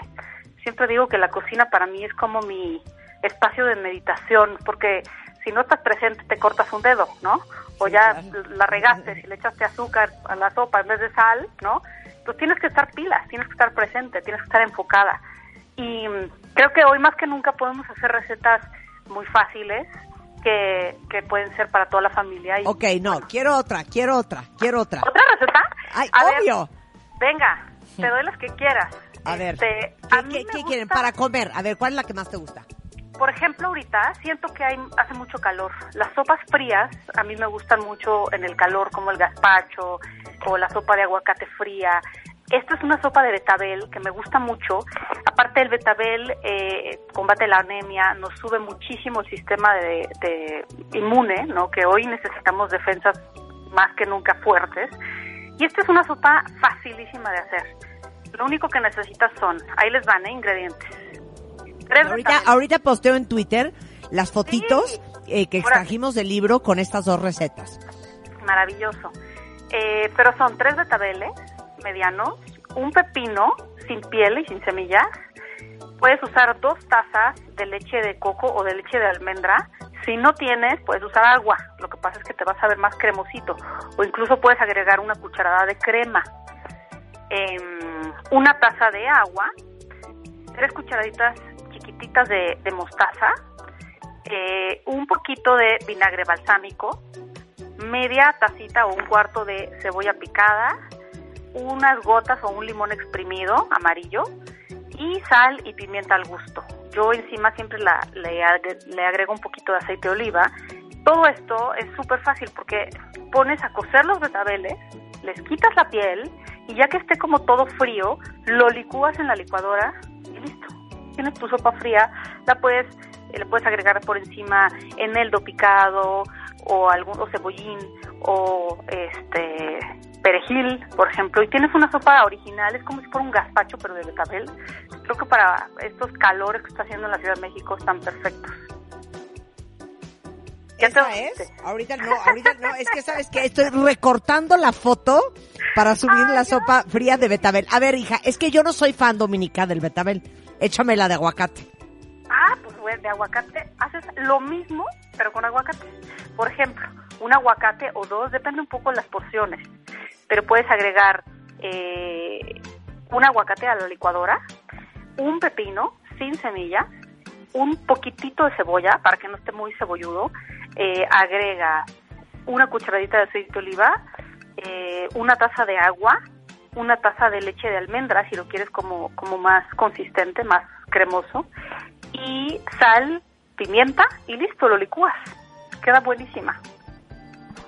Bueno, esa la voy a hacer el día de hoy y luego te cuento cómo. Marta, parece que estás co- cortando ahorita el betabel y el jitomate No, y el... que- es que de hecho, ya se que- metió a la boca un pedazo de algo, te lo aseguro. No, me, me metí una uva, pero no, estoy cortando las fotos porque las voy a postear ahorita en Twitter. Y estoy recortando la portada de Viva la Vida. Recetas para nutrir el cuerpo y el alma con Dominica Palermo. Buenísimas. Oye, pero ¿sabes qué me trauma, Dominica? Le tienes que dar unas palabras de aliento a todas las mujeres que están, o y hombres, ¿eh? Que están cocinando todos los días. Ayer hablaba con un amigo y me decía, hija, ya no sé qué inventar comer. Ya no sé qué inventar cocinar. Entonces, ¿dónde podemos, danos un consejo y luego dónde podemos descargar el libro? Ay, pues la verdad me encanta que, que me digan eso. Yo estoy subiendo historias diario de comida, de, de recetas. Luego me invento unas de lo que tengo en el refri, que creo que en eso consiste mucho la creatividad. Em, pues aquí hay más de 100 recetas de todo tipo. Pueden, puede servirles como una gran inspiración y es bien cómodo porque lo puedes tener en tu celular. eh, lo puedes, te lo puedes llevar a la cocina y empezar a echar a volar la imaginación. Eh, hoy ya está disponible en Amazon, ¿no? Para que lo bajes en, tu Kindle, Amazon México, eh, iTunes México y muy pronto estamos trabajando para que ya esté en otras plataformas eh, como Amazon.com y demás, pero hoy por hoy ya lo pueden tener en Amazon México descargado. Eh, cuesta 199 pesos, que la verdad me parece pues muy bueno para esta época en donde sí queremos como cosas nuevas, no queremos gastar mucho y además no solo es un libro de recetas, es un libro que tiene muchísimas frases, técnicas de respiración, eh, cómo empezar la mañana para que tu, todo tu día fluya, eh, cómo hacer un huerto, cómo usar los remedios herbales, ¿no? Por ejemplo, tés, aceites esenciales, eh, muchas cosas que, que a mí me han servido siendo mamá, ¿no? Ya de prácticamente una adulta y una adolescente, que a lo largo de toda la vida les he hecho, y, y otras que heredé de mi mamá, también tiene como toda esta herencia polaca, de repente tengo muchas muchas recetas que a mí, eh, bueno, y a mi hermana nos hacían eh, mis papás, ¿no? Llegando a México, como que herencias de la abuela, ¿no? Este, la pasta con col, mucho, muchas cosas, por ejemplo, que, que heredamos pues de, de, de Polonia y, y eso es rico porque de repente en México no acostumbramos a usar ciertos ingredientes, pero están ahí, están en el súper, ¿no? Como el, el eneldo, la col, o sea, ciertas cosas que, que no son como muy comunes, pero son deliciosos. Igual recetas de viaje, para lonches, ¿no? Eh, no sé, hay un montón. Bueno, pues verán. ya vamos a bajar el libro ya. A ver, en Twitter eres arroba Dominica Paleta, en Instagram igualmente Dominica Paleta. El libro está disponible en Kindle en Amazon México. E igualmente vuélvenos a dar la liga. Eh, pues así, o sea, iTunes y, y, y Amazon México. No Y tengo- Amazon México. y Amazon México. En cuanto tengamos más plataformas, te lo haré saber y lo estaré publicando en mis redes. Voy a estar subiendo recetas, voy a estar haciendo lives, contestando un montón de preguntas con mucha emoción porque es un libro que he hecho durante mucho tiempo y que por fin hoy es una realidad y, y pues gracias por recibirlo tan bonito. Ay, no, por supuesto, querida. Les digo una cosa, urge que todos lo descarguen para que empiecen a hacer cosas diferentes y sobre todo más sanas y que ahora que necesitamos, necesitamos construir nuestro sistema inmune y estar más fuertes y mejor alimentados que nunca lo utilicen. Dominica, te mando un gran beso y mil gracias. Muchísimas gracias Marta, Rebeca, las quiero, las escucho. Hombre. Y bueno, este, son las mejores madrinas de, de Viva la Vida. Ah, eres un amor. Te mandamos un beso y toda la suerte con este nuevo libro. Muchas gracias. Viva la vida. Besos. Hoy, e igual besos. Dime. Oigan, cuentavientes, y para hacerles la cuarentena más amable, además de todo el contenido que estamos haciendo en radio, redes y revista MOA, también vamos a subir a mi canal de YouTube una selección de los podcasts más gustados y escuchados del programa, con todo tipo de temas de pareja, de familia, de hijos, de dinero, eh, uno diario a las 3 de la tarde. Y los sábados los vamos a subir a las 5 de la tarde.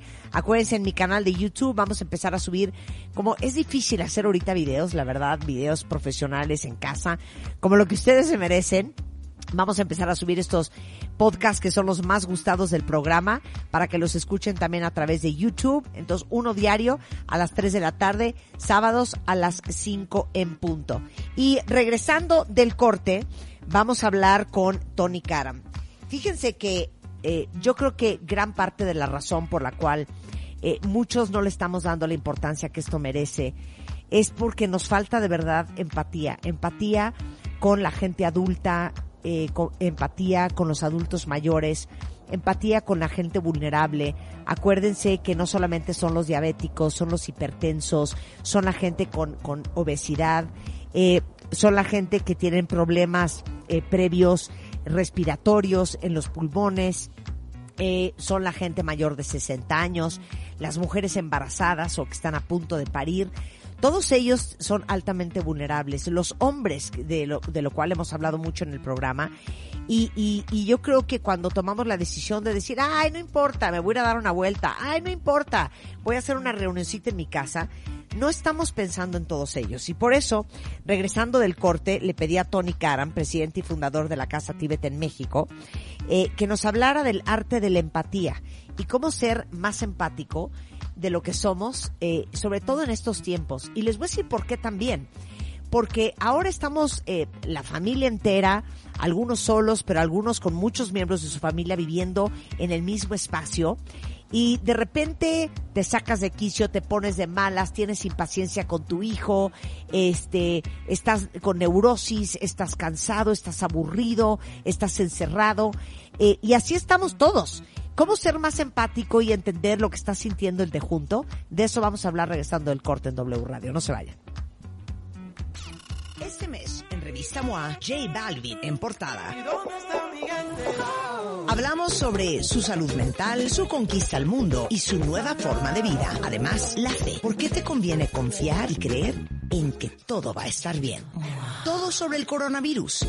Cómo manejar tu ansiedad, fortalecer tu inmunidad y tener una cuarentena. W Radio 96.9. Al aire. De baile en casa. Estamos donde estés. Más música, mejores especialistas, más invitados. Marta de baile, desde casa a tu casa. Marta de Baile desde casa a tu casa. Estamos de vuelta.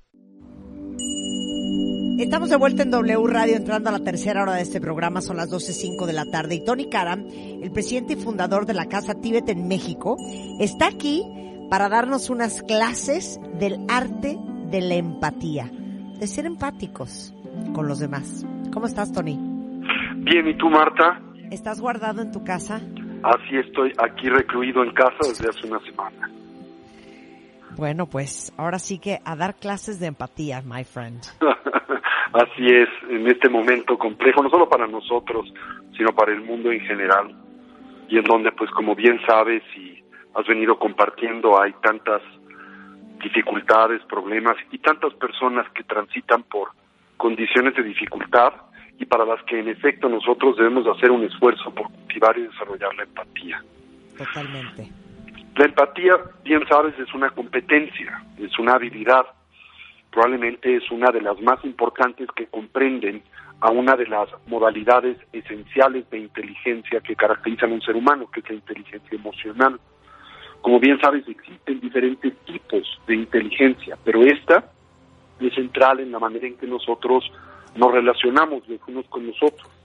La palabra, la palabra de empatía viene de una raíz griega y tiene dos órdenes de significado que creo que ilustran su naturaleza y significado con mucha claridad.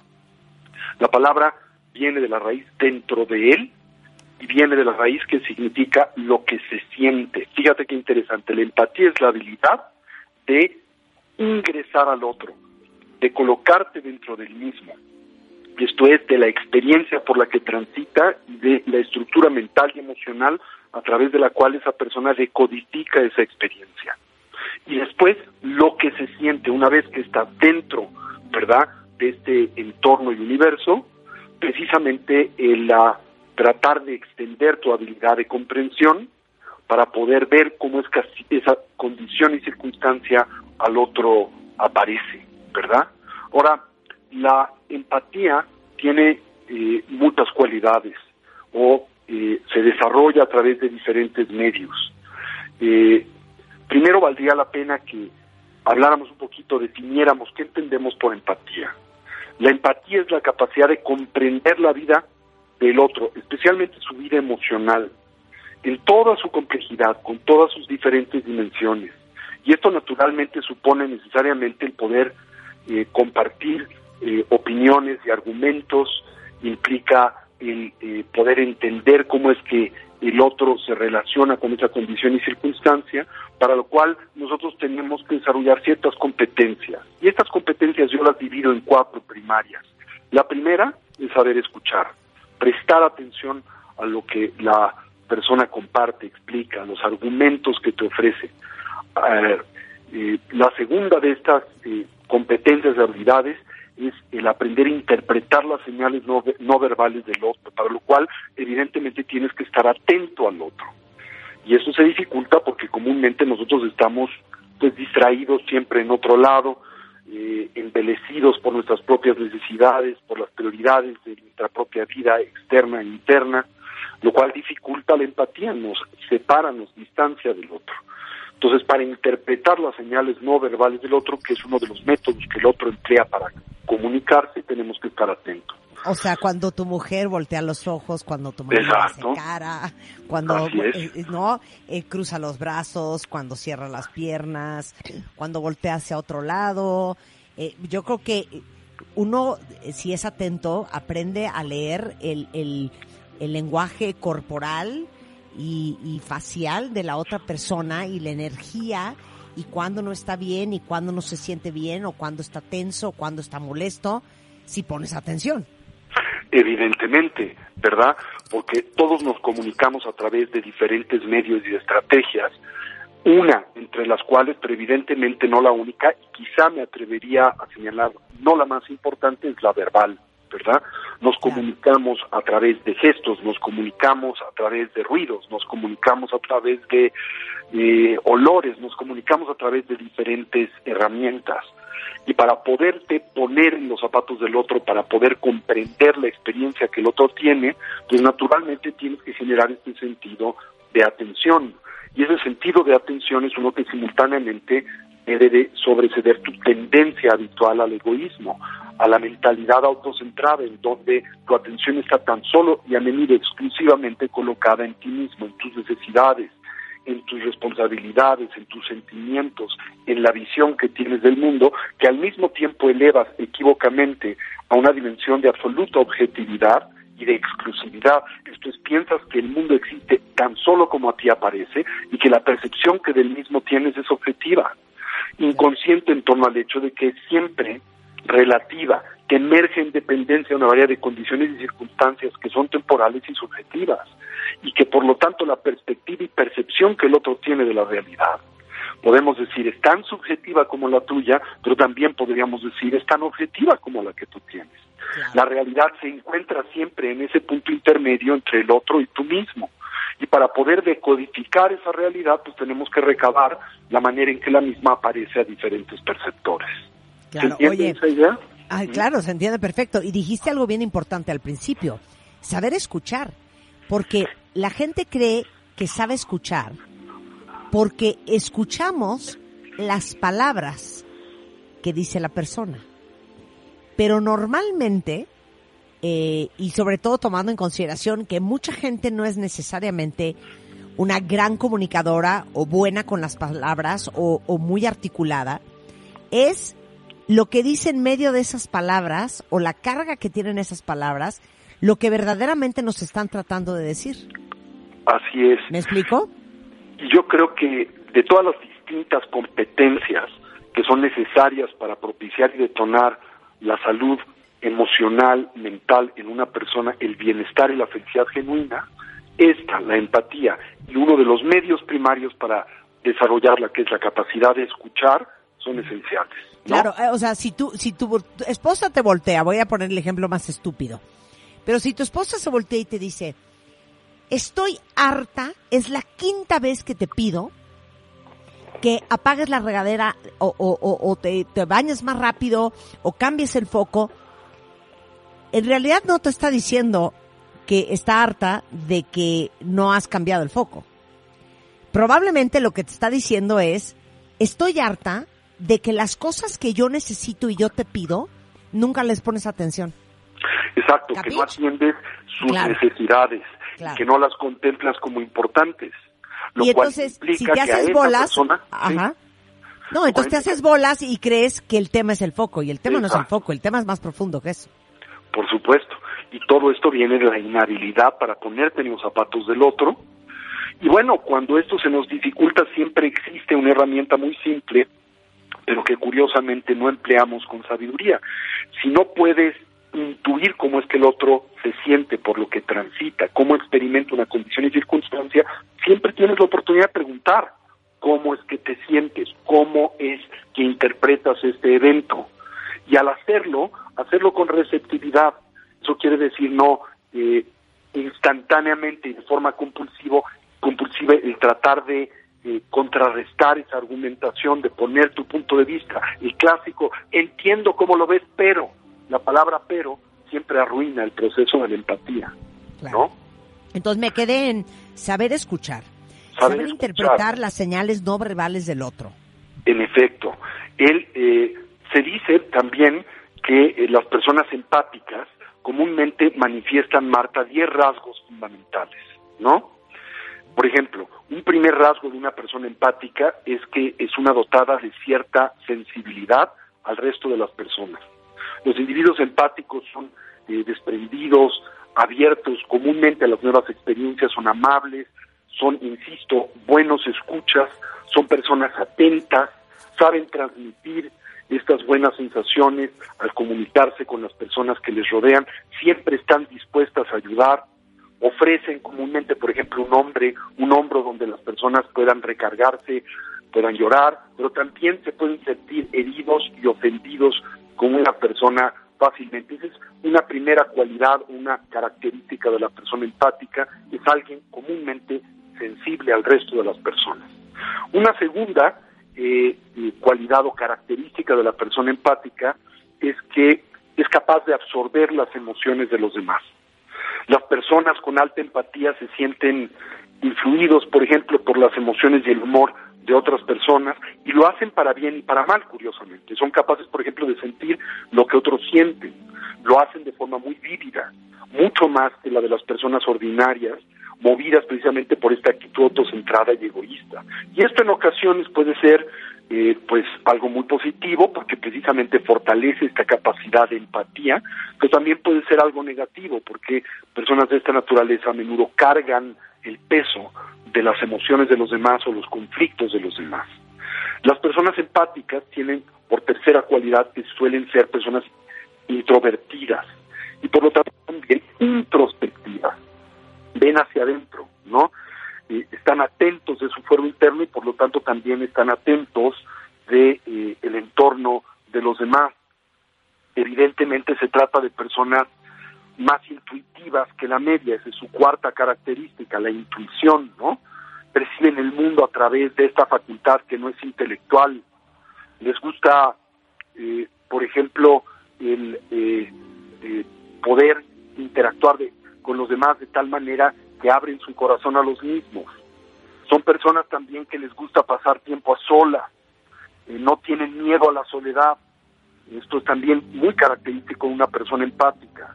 Una sexta cualidad es que pueden sobre eh, protegerse eh, a sí mismos en las relaciones sentimentales, precisamente por su capacidad de empatía, ¿verdad? Una séptima cualidad es que son presas fáciles de los vampiros emocionales. Esto es algo bien interesante. ¿Has oído hablar de los vampiros emocionales?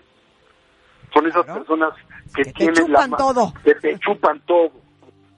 Tienen esa mala costumbre de descargar toda su negatividad en las personas, a las que succionan su energía para poder seguir en una especie de espiral de fatalismo, de rabia, de resentimiento. Y las personas empáticas pueden sufrir especialmente los efectos de tener a vampiros emocionales cerca. ¿Sí? Y esto es algo con lo que tienen que naturalmente tener eh, pues cuidado, ¿no?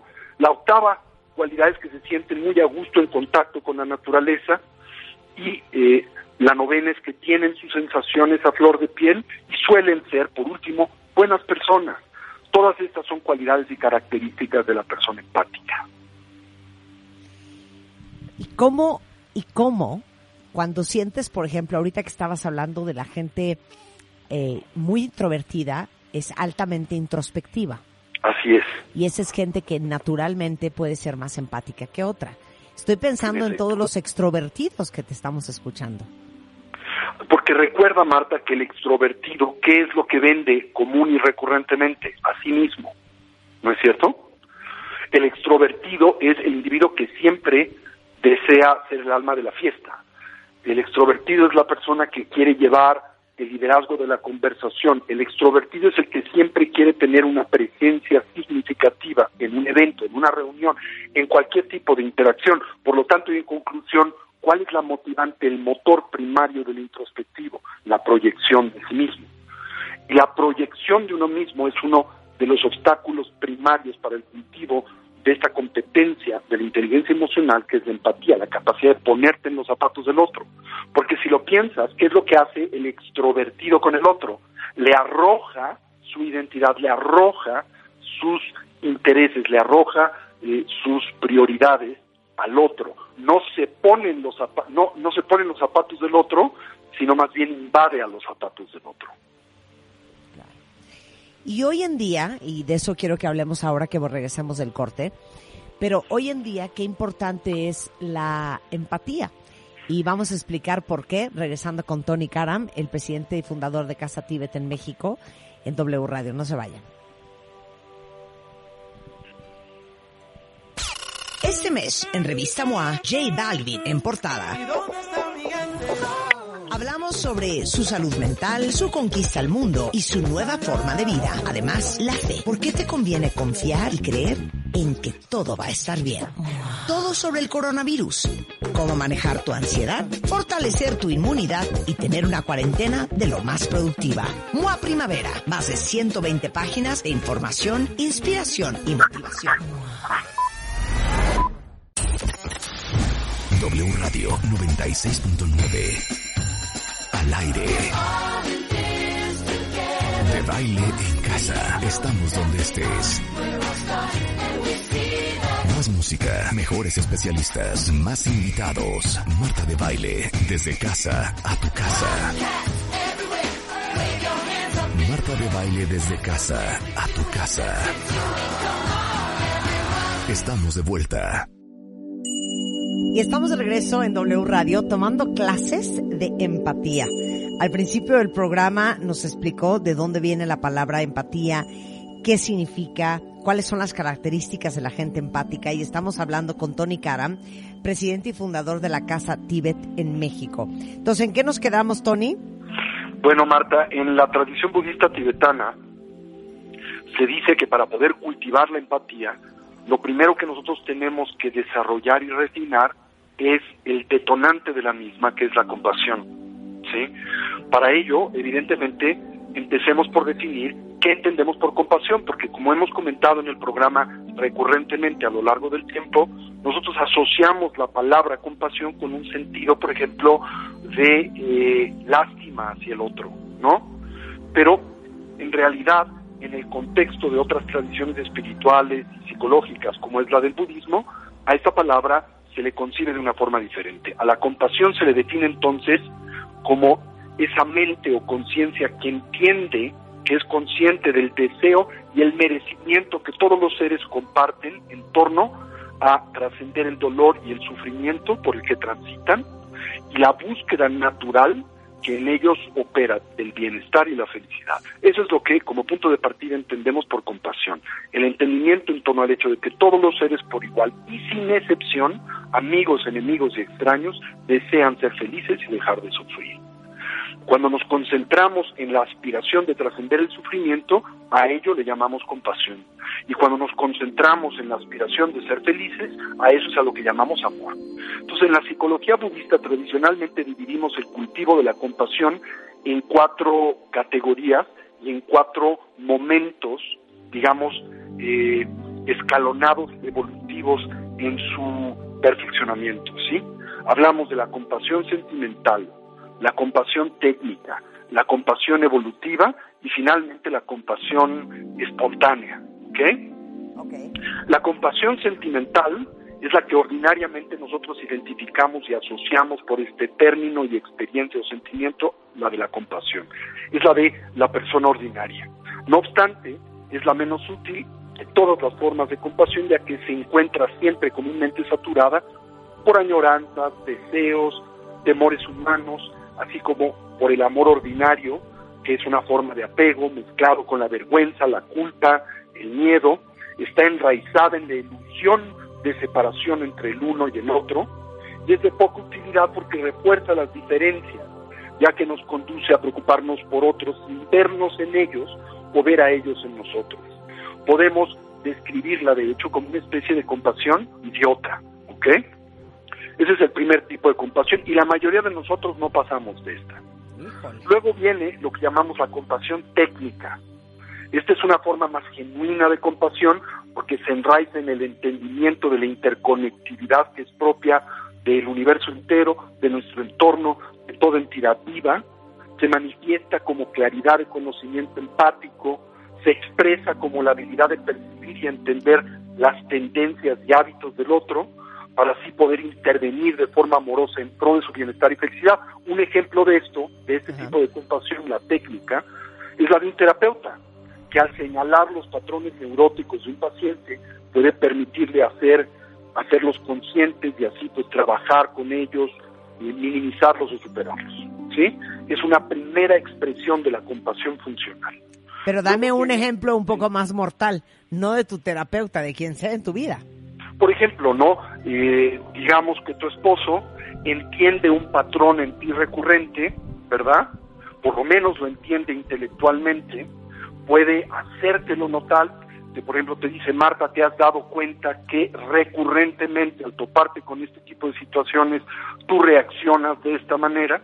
Y a través de evidenciar lo que para ti es un punto ciego, pero es claro para el otro, y el otro no lo juzga ni lo evalúa, simplemente lo atienda, lo refleja como un espejo, te permite al mismo tiempo dotar eh, en este evento eh, conciencia iluminarlo y quise empezar a trabajar con él, dado el hecho de que antes era simplemente una respuesta habitual, compulsiva, recurrente, inconsciente en tu persona. Eso es lo que llamaríamos la compasión técnica. Me gusta, me gusta. Ok, bien, ya entendí. Luego viene la compasión evolutiva, así la llamo yo, tratando de traducir estos términos de la psicología budista. Es una forma mucho más profunda de compasión. Se basa en un entendimiento empático, capaz de percibir el sufrimiento del otro dentro de un contexto pues mucho más grande, más amplio, más general. Por ejemplo, entender que el otro está movido por estructuras primarias como el instinto de supervivencia. En especial cuando la persona, por ejemplo, reconoce que eh, actúa como lo haría un animal, esto es movido por el miedo o por el imperativo de la supervivencia, y este entendimiento es súper valioso para el cultivo de la compasión y más tarde de la empatía, porque te permite, Marta, no tomar las cosas personales. ¿Sí? Eh, esto es entender, el otro actuó de esta manera no porque es intrínsecamente malo, porque es un perro, porque es poco consciente, porque es egoísta, sino porque está movido por estos instintos y patrones primarios que le hacen actuar de una forma que es detrimental para este y es detrimental para mí.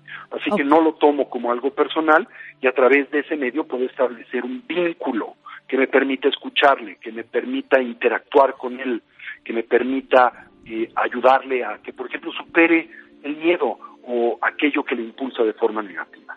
O sea, aquí pueden aplicar, por ejemplo, todas las heridas que traemos arrastrando de la infancia, de la adolescencia, de la vida, eh, que nos hacen reaccionar de tal y cual forma como una manera instintiva de sobrevivir. Y voy a poner un par de ejemplos. O sea, si yo, pensemos, fui una persona eh, abusada sexualmente eh, de joven, probablemente yo tenga una reacción súper adversa y de rechazo, a lo mejor al sexo masculino y que para mí las relaciones sexuales sean un recordatorio espantoso de lo que yo viví y por ende la forma en que yo reacciono es una forma que si la persona no es evolutivamente empática, no va a entender de dónde yo vengo. Exactamente. Y, con eso para todo. Como personal, ¿me entiendes? Tú no quieres tener relaciones conmigo. Tú eres fría hacia mí. Tú eres egoísta porque no te pones en los zapatos del otro y no entiendes por qué está movida. Ahora, eso no quiere decir que tú lo justifiques, pero lo entiendes, ¿verdad? Entiendes que finalmente la experiencia es siempre subjetiva, que no tiene realidad intrínseca. Después, literalmente, que no hay verdad ni mentira y que todo depende del cristal con que se mira. Así entonces, ¿cómo aparece esta circunstancia, esta situación o cómo yo aparezco al otro?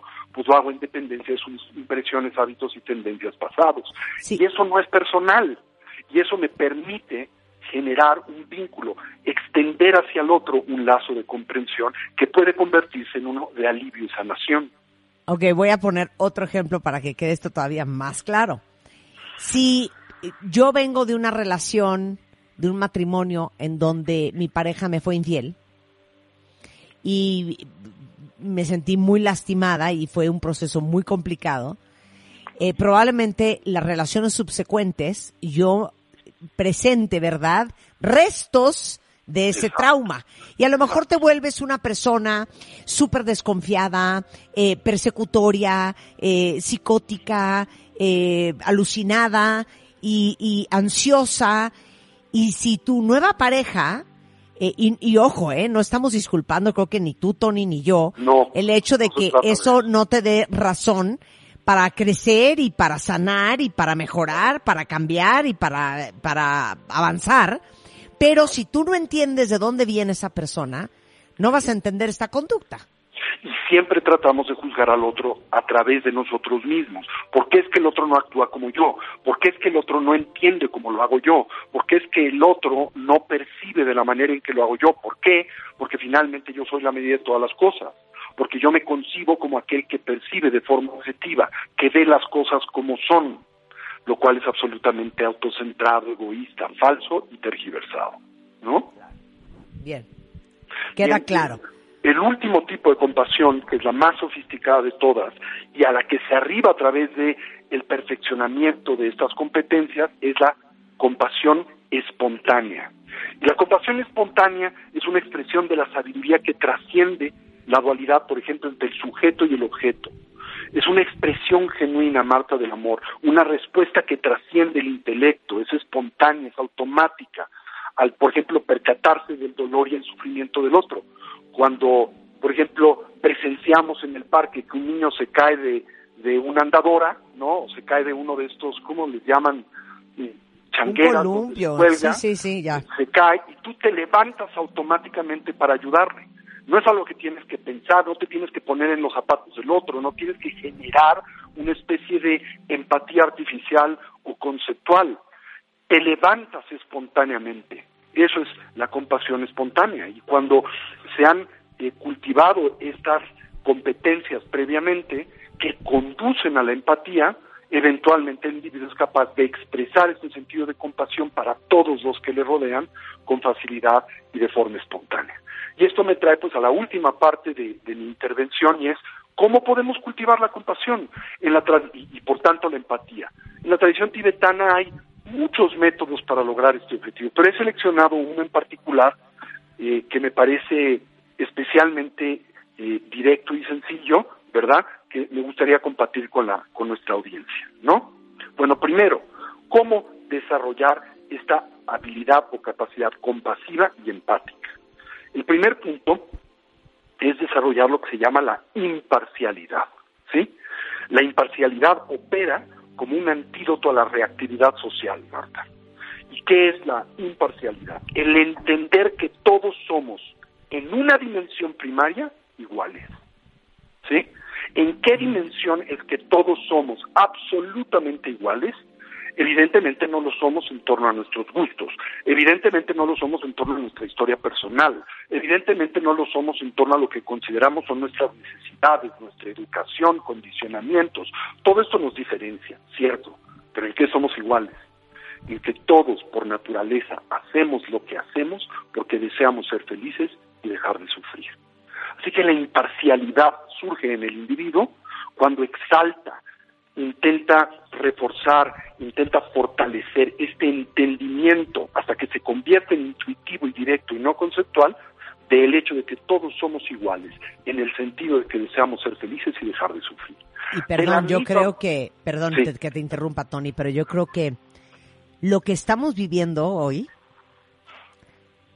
a nivel mundial, no importando tu cultura, tu religión, tu nacionalidad, tus creencias, tu eh, color de piel, Sí, nos damos cuenta que todos somos iguales, igual de todos vulnerables. iguales, igual de vulnerables, igual eh, de sensibles, todos deseamos ser felices, dejar de sufrir, de la misma manera que muy a menudo en pos de esa meta, ¿verdad? En pos de nuestra felicidad y la trascendencia de nuestro dolor, hacemos lo contrario, generamos las condiciones de nuestro sufrimiento, ¿verdad? Y debilitamos o eliminamos las que promueven bienestar y felicidad. Pero ¿por qué lo hacemos?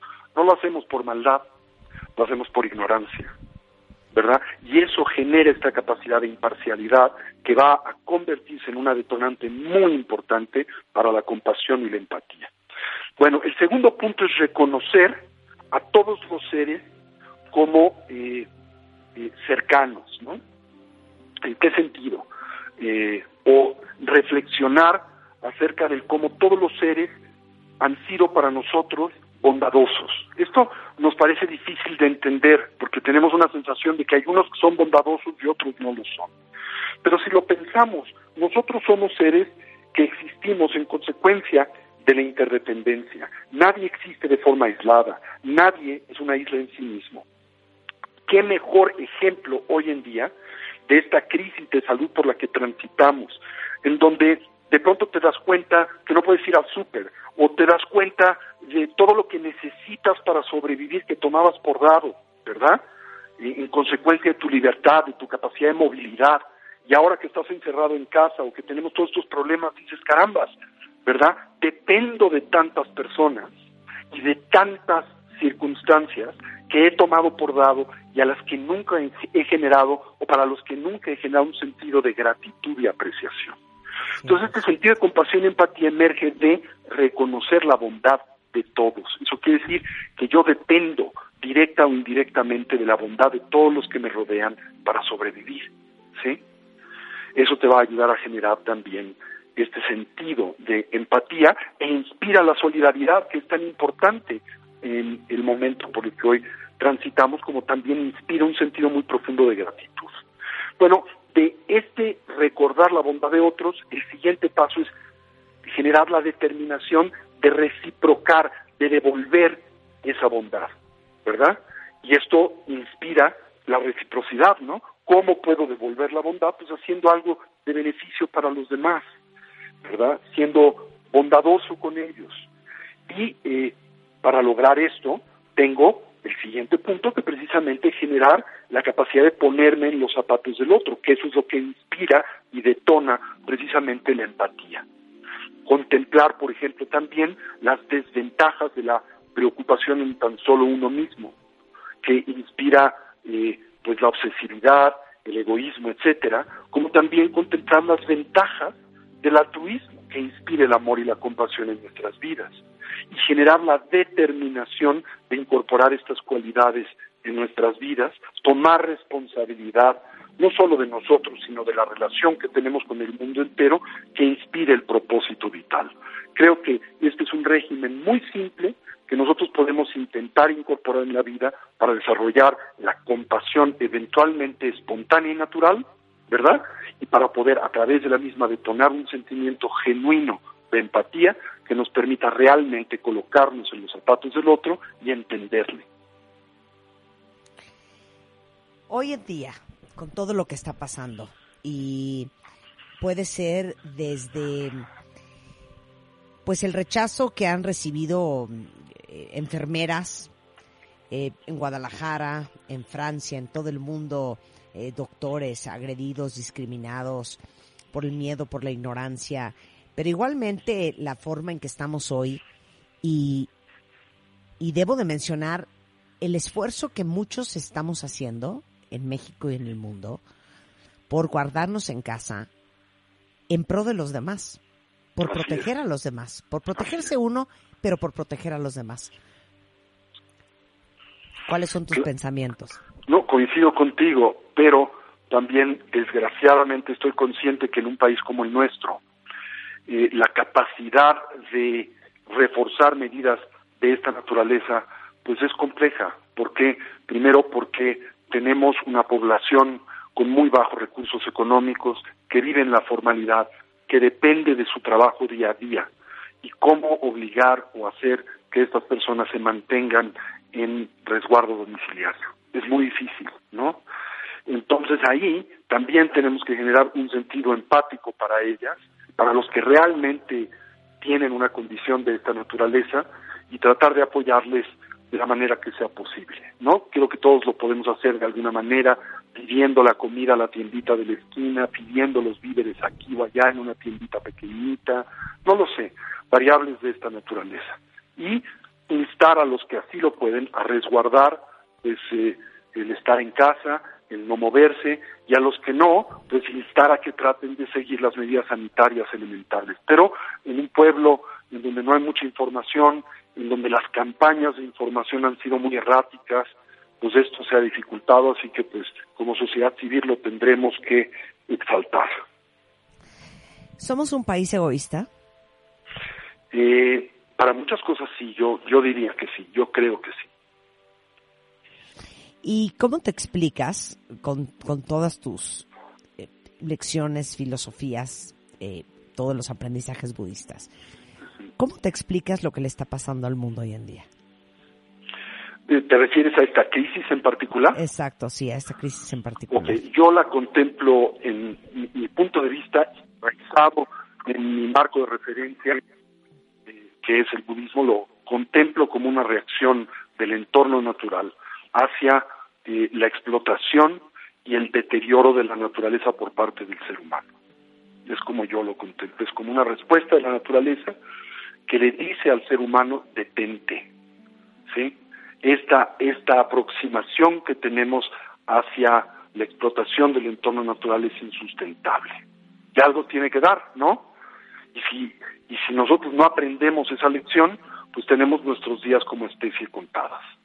Porque si lo piensas, Marta, ese es un llamado de atención eh, en extremo bondadoso, ¿no? ¿A qué me refiero? Si evalúas, por ejemplo, el grado de mortandad o de letalidad que tiene este patógeno, es muy bajo, 2%, 2,5%, a lo más 3%. En el, entre el siglo XIV y el siglo XV, la peste bubónica acabó con tres cuartos de la población del planeta. Tres cuartos de la población del planeta. ¿Sí? En, en, a principios del siglo XX, la, eh, eh, la eh, fiebre española mató a más de 50 millones de personas. Así que ahora tenemos esta llamada de la atención, creo yo, que la naturaleza nos externa, nos extiende y nos dice, tenemos que cambiar la relación que tenemos con el mundo. ¿Sí? Es como yo lo interpreto. Totalmente de acuerdo contigo. Tony Karam, presidente y fundador de Casa Tíbet México, ¿ahora están haciendo algo en línea para entretenernos a todos Sí. y que aprendamos mientras que estamos en casa? En efecto, tenemos muchos recursos que hemos estado subiendo a la red. Le recomendaría a nuestro público, si desean acompañarnos por nuestro canal de YouTube, ahí me pueden buscar por nombre o Casa Tibet México y van a encontrar una enorme cantidad de conferencias, enseñanzas, eh, guías de meditación eh, para pues acompañarles y darles herramientas para trabajar con esta difícil circunstancia por un tiempo. Muchísimas gracias, Tony. Gracias a ti, Marta, cuídate mucho y bueno, pues estamos siempre, siempre cerca y nos veremos pronto, espero. Bueno, si ustedes quieren contactar eh, a Tony Karam o a Casa Tibet, es arroba Casa Tibet México en todas las redes sociales y ahí está toda la información de cursos y todo lo que están haciendo ahorita online en este tiempo de cuarentena. Un abrazo, mi querido amigo. Un abrazo a ti y a todo tu equipo. Igualmente, cuídate mucho. Igual- Con, con esto cuenta bien, nos vamos, pero estamos de regreso mañana en punto de las 10 de la mañana. No se vayan ustedes. Hay mucho más que escuchar, hacer, aprender, reír el resto del día en W Radio. Viene Carlos Roret con todo lo que ha pasado en México y en el mundo hasta este momento. Más adelante deportes, tenemos el hueso con Enrique Nanz Alcázar, Alejandro Franco en la noche, Mariana Brown a las 11 con Delirio Nocturno y nos vemos nosotros en punto de las 10 mañana en W Radio.